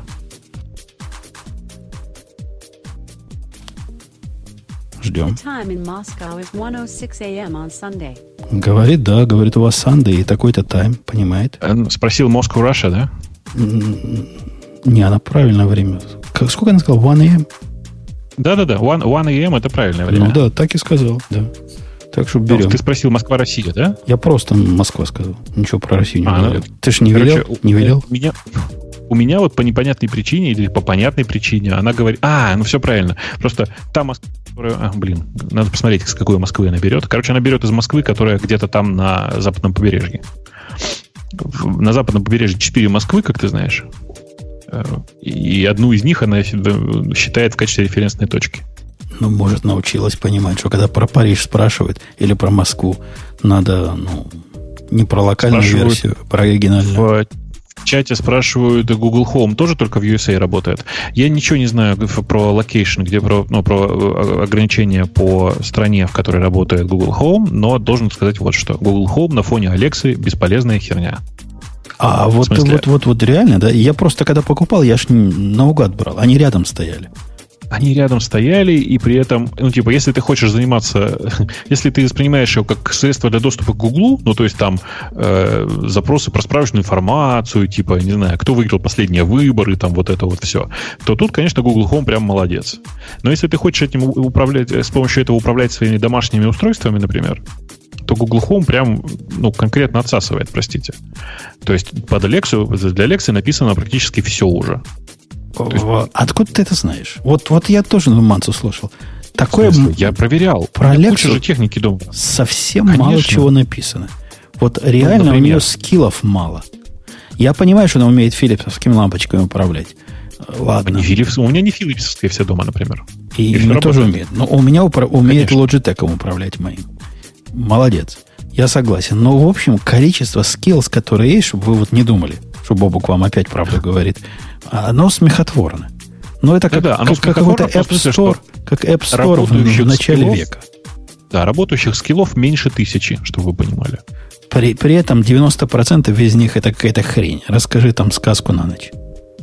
Да, конечно. Ну, типа, это довольно бесполезные штуки. Но она реально нормально управляет Spotify или чем-то там музыку слушаешь, я не знаю, там, э, амазонским мюзиком. Spotify оно а, из коробки умеет. И еще там пятью сервисами. И Amazon Music она умеет. И Amazon Music. А вот, например, никакого вменяемого способа iTunes Music да, подключить нет вообще. Можно, ну, конечно, нет. Можно Spotify, так. Pandora, можно пару радио. И, в общем, все. Управление... Ну, мне... чем, чем тебя Spotify не устраивает? Spotify прекрасен же. Ну, какая разница устраивает? А я хотел бы другого чего-то. Я хотел бы чем-то другим управлять. Ну, и... э, короче, у них нет сейчас никакого простого способа, как э, типа как, как написать э, скилзы. Но тем не менее, скилзов написано очень-очень много. Э, я из того, что вот я активно используюсь, у меня есть управление, э, которое типа, сейчас переезжает на мои собственные сервисы, но тем не менее управление Spotify. Э, Причем Spotify я с помощью хитрых хаков научил играть в мой Sonos, в смысле в мои дистанционные колонки Wi-Fi. Он у меня нормально управляет светом, причем у меня есть филипсовские лампочки, есть Livx, которые Livx называется, LAFX, которая Э, и он и всеми ими умеет управлять. А зачем, умеет... зачем грязные хаки? И вот соносовские колонки как Bluetooth не работают, что ли? Ну, конечно, нет. И больше того, не нужно мне. Пожалуйста, не надо мне через Bluetooth ничего передавать. Ну, э, в смысле, э, как бы Bluetooth, он не очень предназначен для этого. Bluetooth не очень предназначен для музыки, которую ты хочешь сидеть и вдумчиво слушать. Окей, okay, а, то есть проводом золотым. Нет, нет, в смысле, э, есть Wi-Fi, в смысле, я просто к тому, что Bluetooth как э, стандартного канала, вот этого A2DP, его не хватает. Есть хороший стандарт в рамках Bluetooth, который э, рассчитан на музыку э, ну, с нормальным битрейтом. Э, это типа aptX какой-нибудь. Есть такой apt, aptX формат, в, в, в стандарт в рамках Bluetooth, который позволяет это делать. Но тут проблема в том, что это, этот стандарт не поддерживает почти ни одно устройство, этот aptX. А, поэтому нет никакого смысла в этом. Поэтому в Sonos свой собственный Wi-Fi, и там вся прелесть у Sonos вот в чем. А, это штука, которая не требует, ну, то есть это не, не, не система, куда ты транслируешь музыку со своего телефона. Это штука, которая сама ходит на Storage или Spotify, еще что-то. Там такой маленький компьютер внутри стоит, который умеет сам ходить за музыкой и сам ее, сам ее прокручивать без тебя. То есть ты туда не транслируешь ничего. А, и, ну, это на самом деле прямо очень удобно. То есть прямо очень удобная штука. Я прям, не знаю, я морально готов стать главным амбассадором э, Sonos в России, мне кажется. Э, да, это при том, что, конечно, цены у них совершенно конские. Так вот, э, еще у меня есть система, которая благодаря сложным хакам тоже управляет кондиционером, в, которая к, к Алексе подключена. И по-моему, все. Ну и понятно, что она отвечает на мои базовые типовые вопросы, типа там про погоду, про время, будильник умеет ставить. Всякое такое. Будильник у нее такой нудный, прямо конкретно. Вообще. Вообще. Прям Кон- конкретно. Конкретно достает. Первый раз, когда включился, у меня все дома испугались. Такое впечатление, что, знаете, когда телевидение включается на э, вот это предупреждение о том, что русские атакуют. Ну, а если что, можно заставить ее поставить будильник в виде как он называется, в виде музыки, короче. Ну да, но это, это как-то все настолько по-амазоновски сделано. В общем, даже не очень понятно, как управлять. Вот у них есть такая штука, которая называется Newsflash. Она умеет новости тебе читать. И, в общем, догадаться, как перемотать новость, это тоже надо как-то пробовать. И говоришь, там Alexa News. Ой, сейчас скажет. Не. К счастью, не услышала. И она начинает в своем, значит, порядке как, какую-нибудь новость там, с, не знаю, с Вашингтон-Пост рассказывать, потому что она у меня стоит. А я хочу пропустить. И вот, по-моему, скип не проходит, надо next сказать или что-то так, в таком роде. Без путалки не разобраться с этим интеллектом. Ну, э, должен сказать, что интеллект там очень простой, в смысле, что интеллекта там никакого на самом деле нет. Это сильное преувеличение, рассчитывать на то, что там есть какой-то интеллект внутри. Э, но по факту, конечно, это штука, которая на порядок более предсказуемая и на порядок более качественно работает, чем все, что есть на рынке сейчас. То есть, э, ну, то есть я попробовал все. Как бы оно все ужасно. Тут еще вот какой важный момент. Что, я не знаю, обратил ты внимание или нет, в Алексе, вообще, вообще, вот не даже по-другому скажу, в, в этом Amazon Echo, в смысле в этом устройстве, есть невероятно крутая штука, которую люди недооценивают. Она реально очень хорошо тебя слышит. В прошлый Там... раз я как раз рассказывал о своем вот этом проблеме. Когда uh-huh. я ее поставил, мой основной use case был поставить ее под телевизор, чтобы каналами управлять. Я для этого, собственно, и купил. Абсолютно невозможно и пользоваться, когда работает телевизор. То есть я не Слушай, могу его переключать. Есть э, хинт. Поставь э, коробку с эхо выше. Э, выше чего? У меня вот ну, эта система... выше, чем она сейчас у тебя стоит. 5.1, и она стоит не на уровне динамиков вообще. Они со всех сторон говорят. Но, видимо, в этом и проблема, в смысле, что она сходит с ума от того, что у тебя звуки со, со всех сторон э, разносятся. Дело там вот в чем. Она очень хорошо тебя слышит в ситуации, когда, например, есть несколько людей, которые находятся в помещении. Какая-то матрица микрофонов. Там 7 э, узконаправленных микрофонов, и не просто выбирается тот, от которого самый громкий звук, а отрезаются частоты, выбираются те, из которых именно голос разносится, минусуется звук с остальных микрофонов. Короче, ребят, я когда разобрался внутрь, когда разобрался внутрь и посмотрел, как там все устроено с точки зрения микрофонов, я охренел. И я уверен на самом деле, что вот типа э, самый, самый дешевый вариант э, Home стоит что-то в районе 40 долларов, да, или там 30 уже даже. И это стоимость чисто микрофонов. 30, 39 долларов. Не все направо. 39 долларов оно стоит только в честь Black Friday. А так оно, по-моему, 49 стоит. Я за, за 49, 50, то есть покупал я. Но все равно шайбу мне показалось гораздо более разумно купить, потому что зачем мне еще одна отдельная стоящая колонка, которая стоит, да, по-моему, те, 180 те, долларов. Конечно же, совершенно это все совершенно не нужно. Это правда. Это а правда. по большому счету, если у вас есть Fire TV, он же тоже Alexa. Это что ж да, такое, она э, опять загорелась. А, он, он тоже реагирует на слова Алекса. Он тоже эхо, эхо вот этот, и тоже с ним можно точно так же разговаривать. Решение это программное, а не аппаратное. Хотя да, э, вам но... надо говорить прямо будет в пультик в этом случае. Да, и я только хотел сказать, что на самом деле э, магия вся пропадает, потому что правда, ну, на фоне всех остальных, всех остальных конкурентов, просто можно сравнивать с кем угодно. Эхо это единственная штука, которая работает. Вот с точки зрения микрофонов, она прямо космически сделана. Посмотрите, там 7 в Кенте, в Kinect 4 градиентных микрофона. Все так, да, но просто разница прямо космическая. Сходите, посмотрите. Просто ради интереса сходите и посмотрите. Э, по-моему, в, у iFixit, помните, это есть такая контора, которая все, все ломает, несмотря на название. У iFixit, по-моему, была разборка того, как устроены, устроен микрофонный блок. Сходите, посмотрите было прямо круто. В смысле, я прямо очень удивлен был, насколько она круто сделана. Я вчера чуть вторую не купил. То есть там был вопрос, можно ли несколько дома. У них там даже есть набор, по-моему, из пяти продается. И можно их купить кучу и по всем комнатам расставить, и будут вам э, работать. Да, можно несколько штук. Вполне можно одновременно несколько штук. Тема наших слушателей. Да, время же пришло. Я, ну, я, давай, да. Я Сейчас пойдем откроем. За место Грея. Сейчас я пока, пока открываю, должен тебе сказать, что э, у всех вот этих домашних устройств есть одна гигантская проблема, которая меня бесит прямо вообще до дрожи в руках.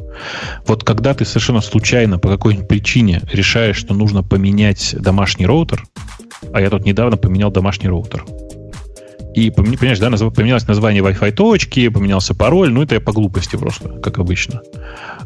Господи, сколько же геморроя с тем, чтобы обойти потом все эти устройства и научить их нормально работать. Да... А что, у них подключают? У них как в, в Chromecast сделано. Что за проблема? То есть подключаешься к ней э, как э, к Wi-Fi точке. Ну, то есть к этому, к эхо подключаешься ну, к этому. Ты прав, ты прав. Ну вот смотри, вот у тебя дома три Google Home или три э, Alexa, ну, три эхо. В каждом из них ты по отдельности ручками будешь настраивать Wi-Fi. Из всех из них, вот, кстати, почему я тоже могу быть фанатом Sonos. С Sonos не так. Они э, между собой все колонки, которые у тебя стоят дома, организуют сетку. Поэтому ты берешь любую из этих колонок, у любой меняешь настройки Wi-Fi, и они автоматически обновляются у всех, всех твоих колонок в твоем доме. Вот это прямо круть. Ну, окей. Ну, окей. Э, Hype HDD. Новая, значит, движуха нам рассказал слушатель про эту движуху Hype Driven Development. Э, И как? Ссылка идет на Reddit, а если пойти на, на саму статью, там гневный пост чувака, который я краем глаза прочитал, о том, что у этого HDD есть несколько видов. Например, есть RDD, Reddit Driven Development. Потом есть CDD, Conference Driven Development. Э, loudest Guy Driven Decision. В общем, у них много разных вариантов есть, но смысл-то простой. Мол, не, гони, не, гони, не гонялся ты, ФОП, за дешевизной, за, за новизной. Не надо бежать впереди в паровозы. А надо подождать, и эта технология, этот хайп сойдет на нет. Обычно в этом случае приводят пример каких-нибудь рельсов. Ну, пример рельсов, наверное, фиговый, потому что это как раз один из фреймворков, который умирал и до сих пор не умер уже в течение почти 10 лет. А, да, больше 10, да, 10 лет. Но, но там кривая, когда-то вниз заходит, как-то его меньше ищут или меньше. Что-то там у них происходит. Какой-то падение. Короче, как это, с, с возмущением чувака я согласен, хотя, конечно же, ну, нельзя всех гребсти под одну гребенку. А, Окей, okay. Okay. Господи, так, очередная история про переходники от Apple. Я уже устал на это все смотреть. Особенно, знаете, почему устал? Вот если вы внимательно посмотрите на те переходники, которые на той картинке. А картинка там такая. Здесь написано «Добро пожаловать в инновации от Apple». И в MacBook в новые воткнуто четыре разных переходника. Э, и выглядит все ужасно страшно. Но тут, тут, понимаете, один из переходников, он отвечает на вопрос, как так случилось. Жень, ты вот видишь самый левый переходник во что воткнут? Самый левый ну, сверху? VGA-дисплей, да. что ли?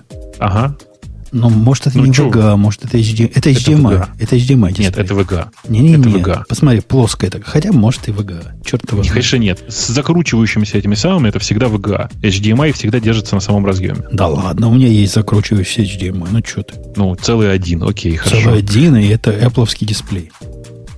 Оригинальный Cinema дисплей 2001 года выпуска или 2002 года выпуска или 2000. А, тот Cinema дисплей, я понял. Первый ну, еще, да, ну да. Серебряный. Ну да, ну, собственно, на самом деле ты, ты сейчас только подтверждаешь мою мысль. Ну, просто нехрен подключать ноутбук к архаичной технике. Вот и все. И я просто с трудом понимаю, что тут еще подключено. То есть э, какие-то какой-то USB-девайс, вот я вижу. Похоже на э, колонку по USB подключен, да? Видимо, черная ну, вот это. Наверное. Я не понимаю, что колонка, это просто микро-USB. Короче, короче, это ерунда какая-то, честно скажу. Ну, в общем, да. Ну, прикол и прикол, да. Действительно, если вы хотите подключить все на свете, у вас хотя бы есть такая возможность, хотя будет вот так, как на картинке. Чат, там в чате пишут, это не HDMI, а DVI. Да, да, это или VGA, или DVI. Совершенно верно. DVI, помнишь такое слово? DVI. Да, да, да, да, да. Ну, я, я это имел в виду. Ну да. Ну да. Да, конечно.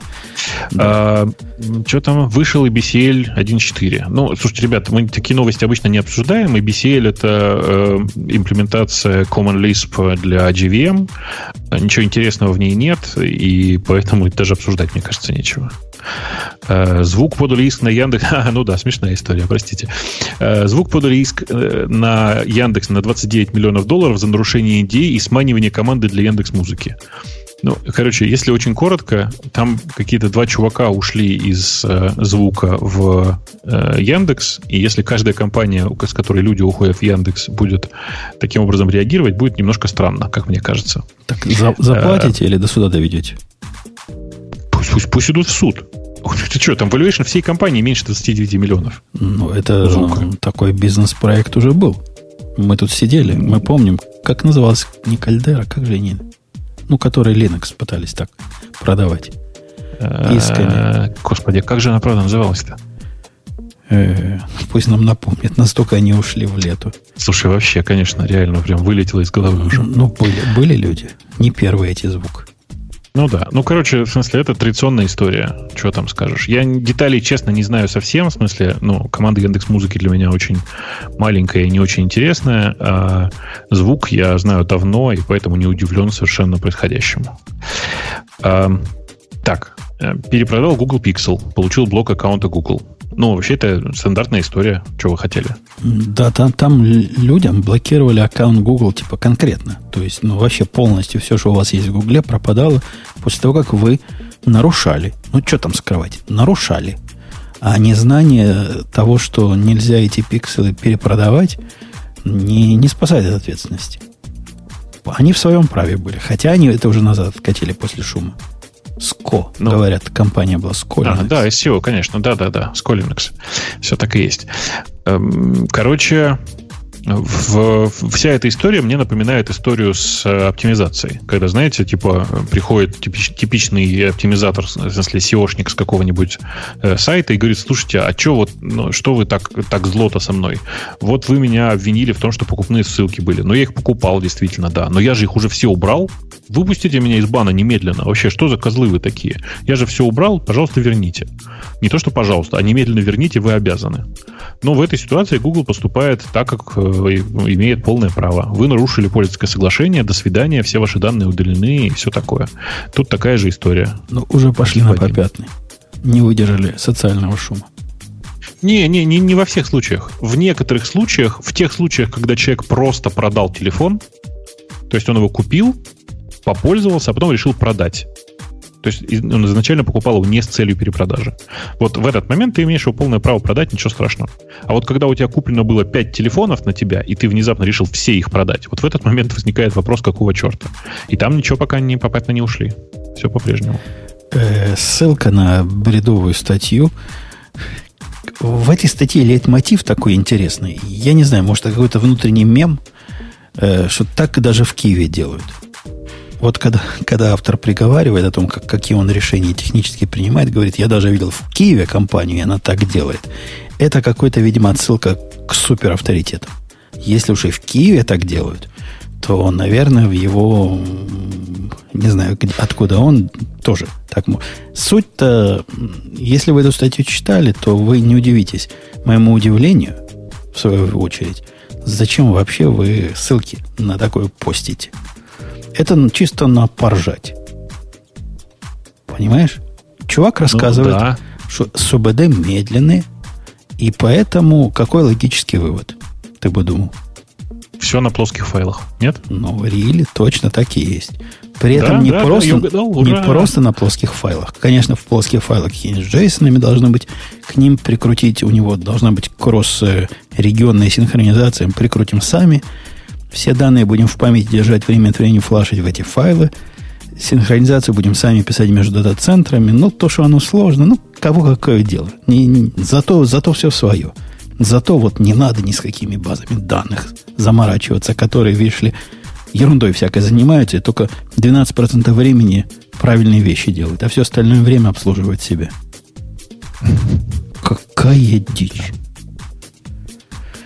Ну, да. дичь. То есть вы, вы, слушатели, когда постите, вы почитайте, чего вы постите, потому что такое даже как-то неприлично обсуждать. Ну да, чувак еще один самокат придумал. Молодец. Э, не, ну я тоже люблю периодически на плоских файлах что-нибудь поделать. Почему бы нет? Да нет в этой проблемы никакой. Но, во-первых, когда тебе пришло в голову делать э, распределенную базу данных, распределенный стор самому на плоских файлах, заниматься вот всем этим, вот всеми этими капами, о которых, видимо, авторы не в курсе, а решением всех косяков и всех проблем, которые возникнут у него наверняка, и всем прочим, самому. При этом приговаривая две вещи. Во-первых, базы данных э, медленные мы сделаем быстрее.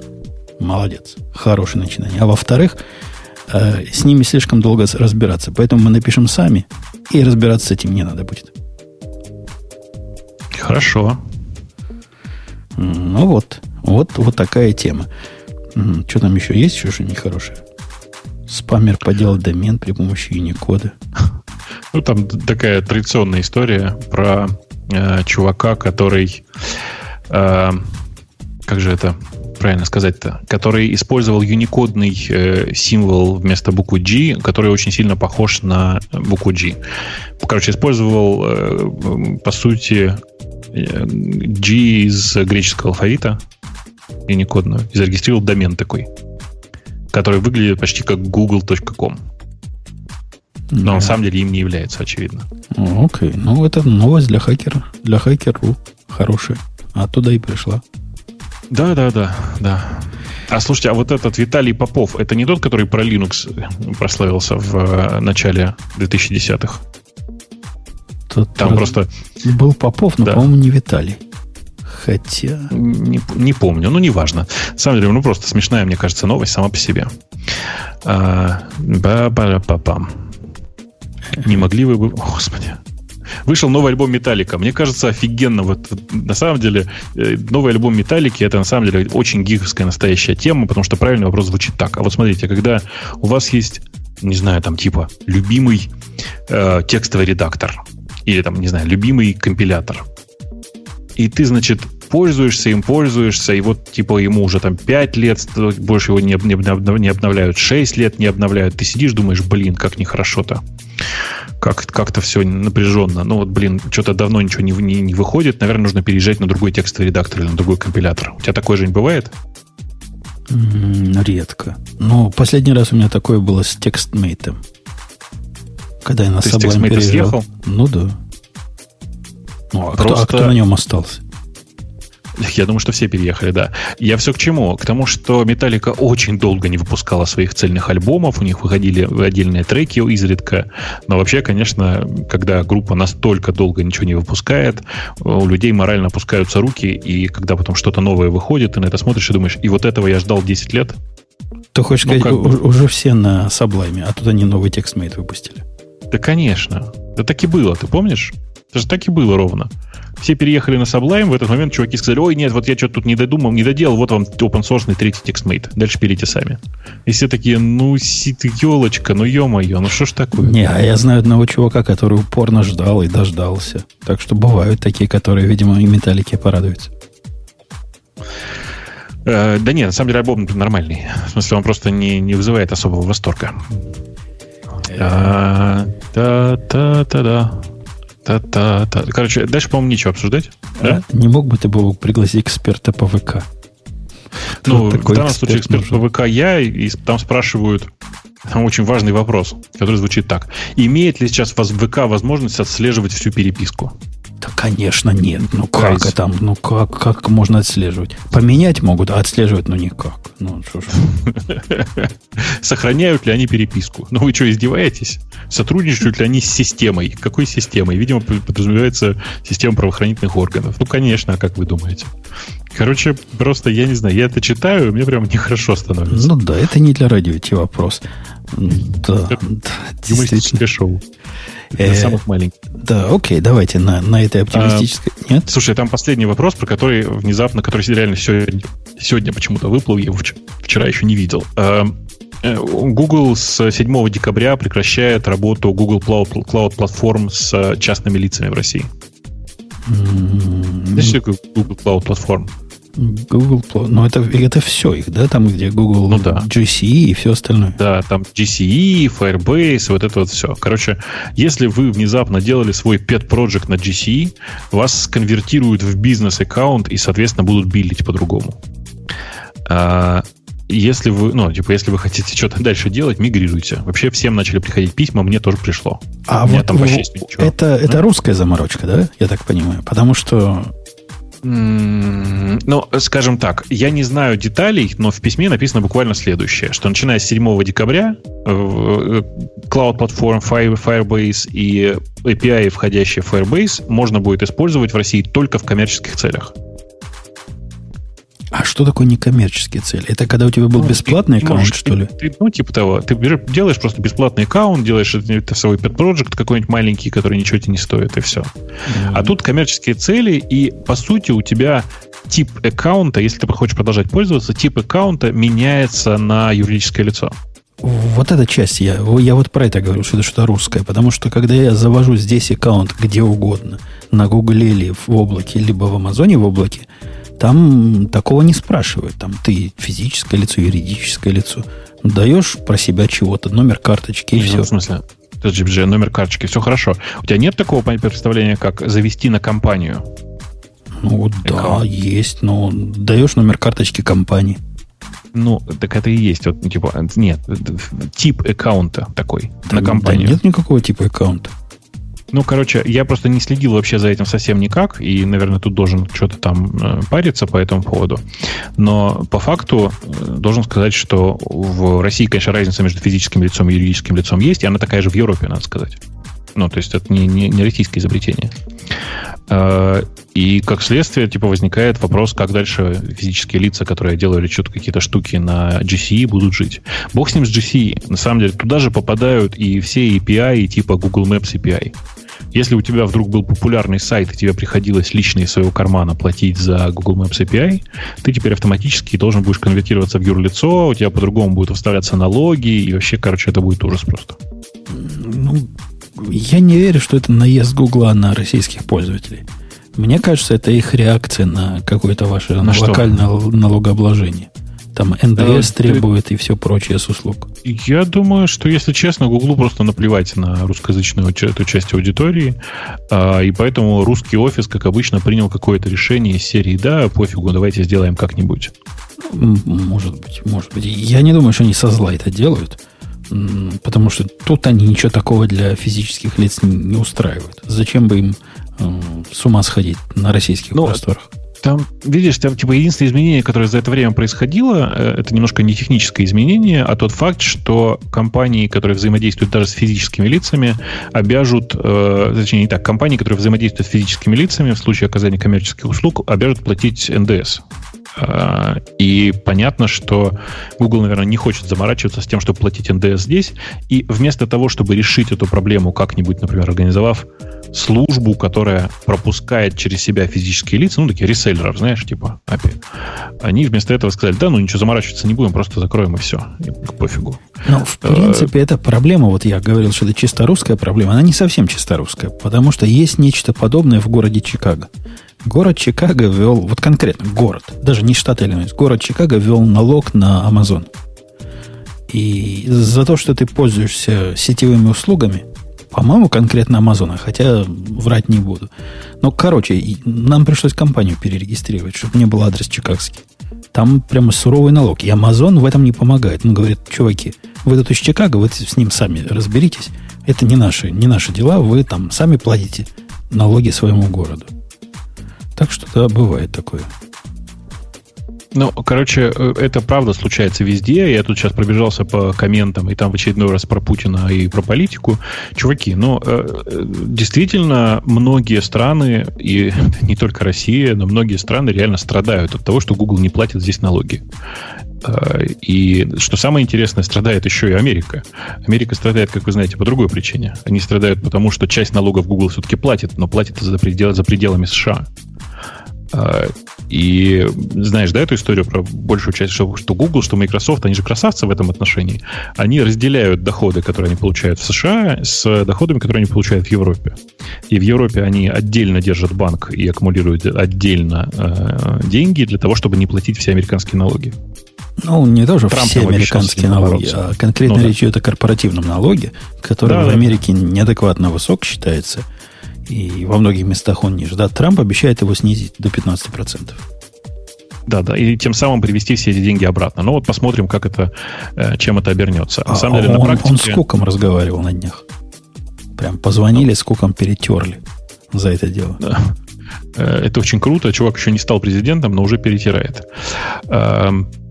Э, я, собственно, к чему? Я э, думаю, что, да, там пишет, Microsoft платит в Ирландии. Microsoft не только платит в Ирландии, они еще и красавцы. Они на сэкономленные деньги успевают покупать европейские стартапы периодически. И мне это очень нравится в Microsoft. Uh, да, так вот, на самом деле вся эта история, она правда про налоговое законодательство, но здесь нельзя так реагировать, что типа, о, несчастный Google пострадал от российских, от российских законов. Такие законы есть во многих странах мира, и почему-то он так прореагировал только в случае России. России. Я думаю, что причина здесь простая, ну, потому что в России всегда можно сказать, да, тут, короче, проблемы с режимом, мы ничего делать не будем.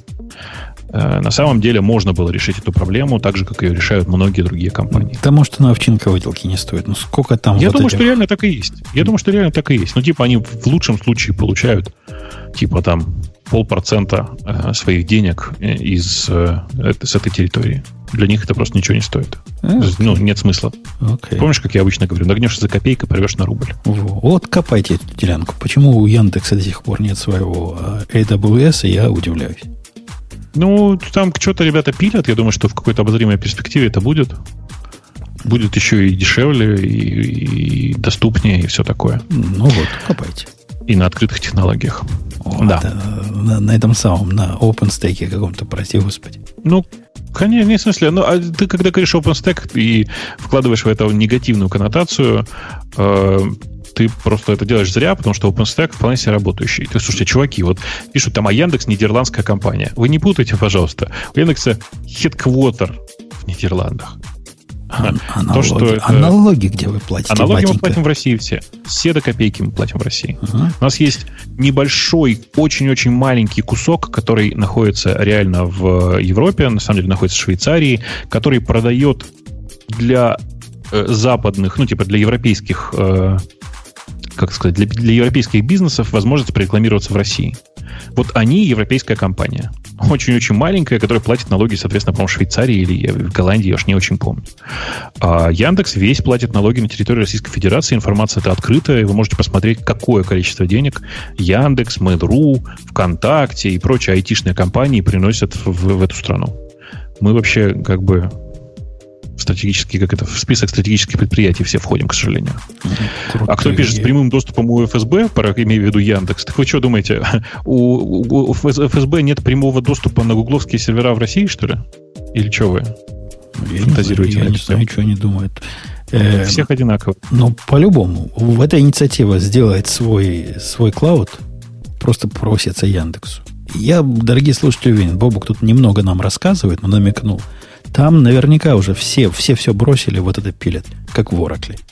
Не, не. У нас, знаешь, у нас э, на самом деле вот какая история. В Яндексе э, есть огромный бизнес, который называется поиск. Э, ну, там типа поиск, почта, ну, короче, вот то, что называется портал. А есть много маленьких-маленьких, быстро, быстро делающихся бизнесов, в которых принцип простой. Ты либо быстро что-то сделал, быстро запустился, быстро показал, э, заработало, ну, хорошо. Не заработало, выкинул, пошел делать следующее что-то такое же.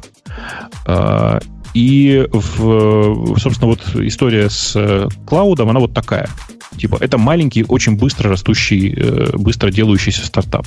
Если они в следующие полгода не запустятся, то они закроются. Вот и все. Ну, смотри, Google на это буквально ставит. Microsoft на это ставит. Amazon на это поставил ну, и выиграл.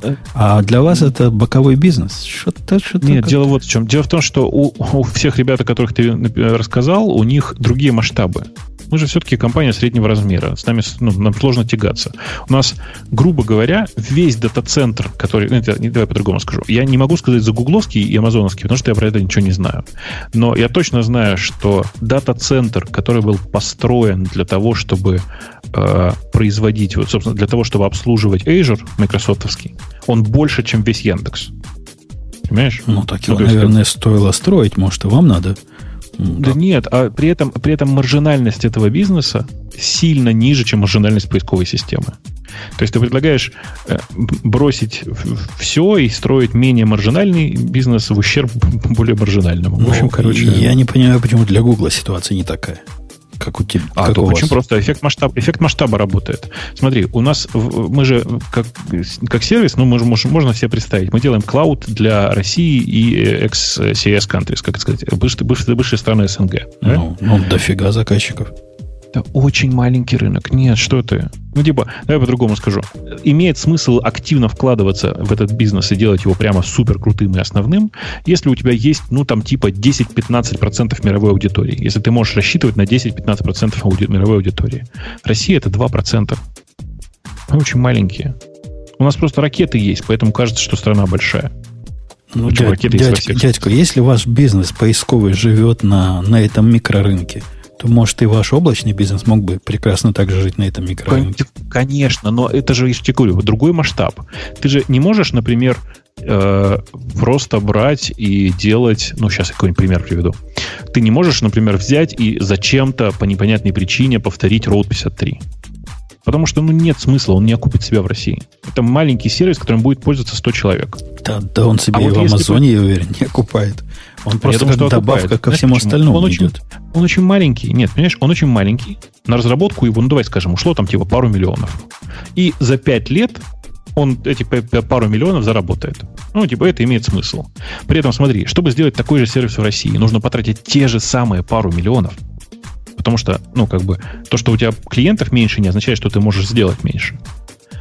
А, при этом физически получается, что у тебя клиент, клиентур, клиентская база меньше в 50 раз. То есть вместо 5 лет ты будешь отрабатывать, ну, типа, в пределах 100 лет. Ну, короче, нет смысла. Ну, ну ладно. Эффект, есть, есть классическая история в бизнесе, она называется эффект масштаба, когда э, есть смысл что-то делать на международном рынке, но нет смысла что-то делать на каком-то рынке узком. Вот, к сожалению, вот это оно. Поэтому не надо ожидать, что там будет полное повторение Амазона там, или еще что-то. Нет, это будет просто нормально работающий облачный сервис и возможность э, там типа быстро поставить сервера. И вопреки всем этим дурацким заявлениям нет никакого доступа, прямого доступа ФСБ к серверам Яндекса и никогда не было. Будет, будет что-то типа какого-нибудь Digital Ocean, только со вкусом Яндекса. Ну, типа, типа, типа того, типа того. Наверняка, кроме DigitalOcean, в смысле, кроме э, просто э, там, и, кроме EC2, наверняка развернут ES3, условно говоря. Ну, в смысле, наверняка развернут какой-то сервер для статики, которого у DigitalOcean нет. Наверняка развернут еще какой-нибудь там, типа, балансеры какие-нибудь автоматические. Короче, ну, э, развернут тот необходимый минимум, который позволит людям делать нормальные, серви- нормальные сервисы э, в, ну, в текущих рамках. Главное, главное фаервол не забудьте. Ну, это само собой. Само собой. С фаерволами, я думаю, что как раз будет все сильно строже, чем у большинства э, сервисов в этой области, к сожалению. К сожалению, это потому что я просто ну, боюсь всегда. Я, я только как раз уверен, что я с фаерволами справлюсь лучше, но в, в случае массового сервиса боюсь, что в России нужно делать правила, правила фаервольные сильно сложнее. Э, окей. Okay. Не знаю о чем ты, но верю. У вас там страна непуганных хакеров? Да, конечно, ты же забываешь все время. Я вот когда езжу на какие-нибудь американские конференции и говорю там, чуваки, ну, э, а вот есть еще русская SEO, имею в виду поисковую оптимизацию. И они думают, что SEO это такие чуваки, которые, знаешь, э, читают умные книжки, а потом расставляют правильные теги на странице. Так вот, русские SEO это в среднем программисты. Это люди, которые как бы не просто программируют, а которые ищут способы, каким образом можно на, наженить э, поисковую систему. Поэтому, ну, как бы подход другой. Такая же история с безопасностью в стране. Ладно, простите, что-то я это как-то прям э, втянулся в эту тему. Увлекся на любимую тему. Ты знаешь, я просто, если честно, я про этот проект знаю очень мало. Я, повторюсь, я просто сейчас очень много времени удаляю, уделяю вот всей этой истории со здоровьем. А она, типа, большая, сложная и взрывает мозг. Поэтому меня ни на что больше времени не хватает. Я такой, знаешь, типа, э, дауншифтер. В смысле, что я выпрыгнул из э, э, супер большой э, компании глобально, типа Яндекс, в которой я работаю, и прыгнул в маленький-маленький проектик, потому что нужно сделать быстрый прорыв. Э, а если быстрый прорыв не сделать, то можно тему все закрыть. Ну вот, короче, я теперь занимаюсь быстрым прорывом. Окей. Okay. Окей, okay, молодец. Хотя, мне кажется, так, да. тебе возглавить вот это движение, сделаем свой Digital Ocean, тебе понравилось. Не, не, ну я, я, я не могу. Вот я прям, я, у меня аллергия на Amazon, а там нужно, чтобы кто-то любил Amazon, чтобы э, с этим всем работать. Ну, то есть прямо любил, в смысле, чтобы активно работал. Ну вот и не проси, не пойду. Не. Я, у меня сейчас своих проектов много. Не, не, не, не проси. Да ну что ты, ты просто найм тебя, он же увеличит бюджет проекта примерно в 50 раз. В два раза. Ну, ну да. в два, я думаю, что ты недооцениваешь свою зарплату. Ну да, типа того.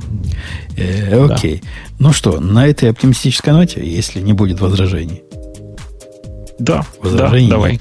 И напомню, что был подкаст радио не подкаст. Подкаст просто радио Ти, а сайт у него radio.t.com, который есть. У нас есть Digital Ocean, который скажет свое последнее слово. А мы с вами прощаемся до следующей недели. Будет гиковский выпуск. Готовьтесь. Это шоу создано при поддержке Digital Ocean. Digital Ocean – провайдер доступного облачного хостинга. Всего за 55 секунд и 5 долларов в месяц вы можете создать свой облачный сервер в одном из дата-центров, расположенных в Нью-Йорке, Сан-Франциско, Амстердаме и Сингапуре, и управлять им с помощью простой, интуитивно понятной панели управления или воспользоваться мощным мощным API. Начните прямо сейчас. Введите промокод радиодефис при регистрации и получите 10 долларов бонуса на аккаунт.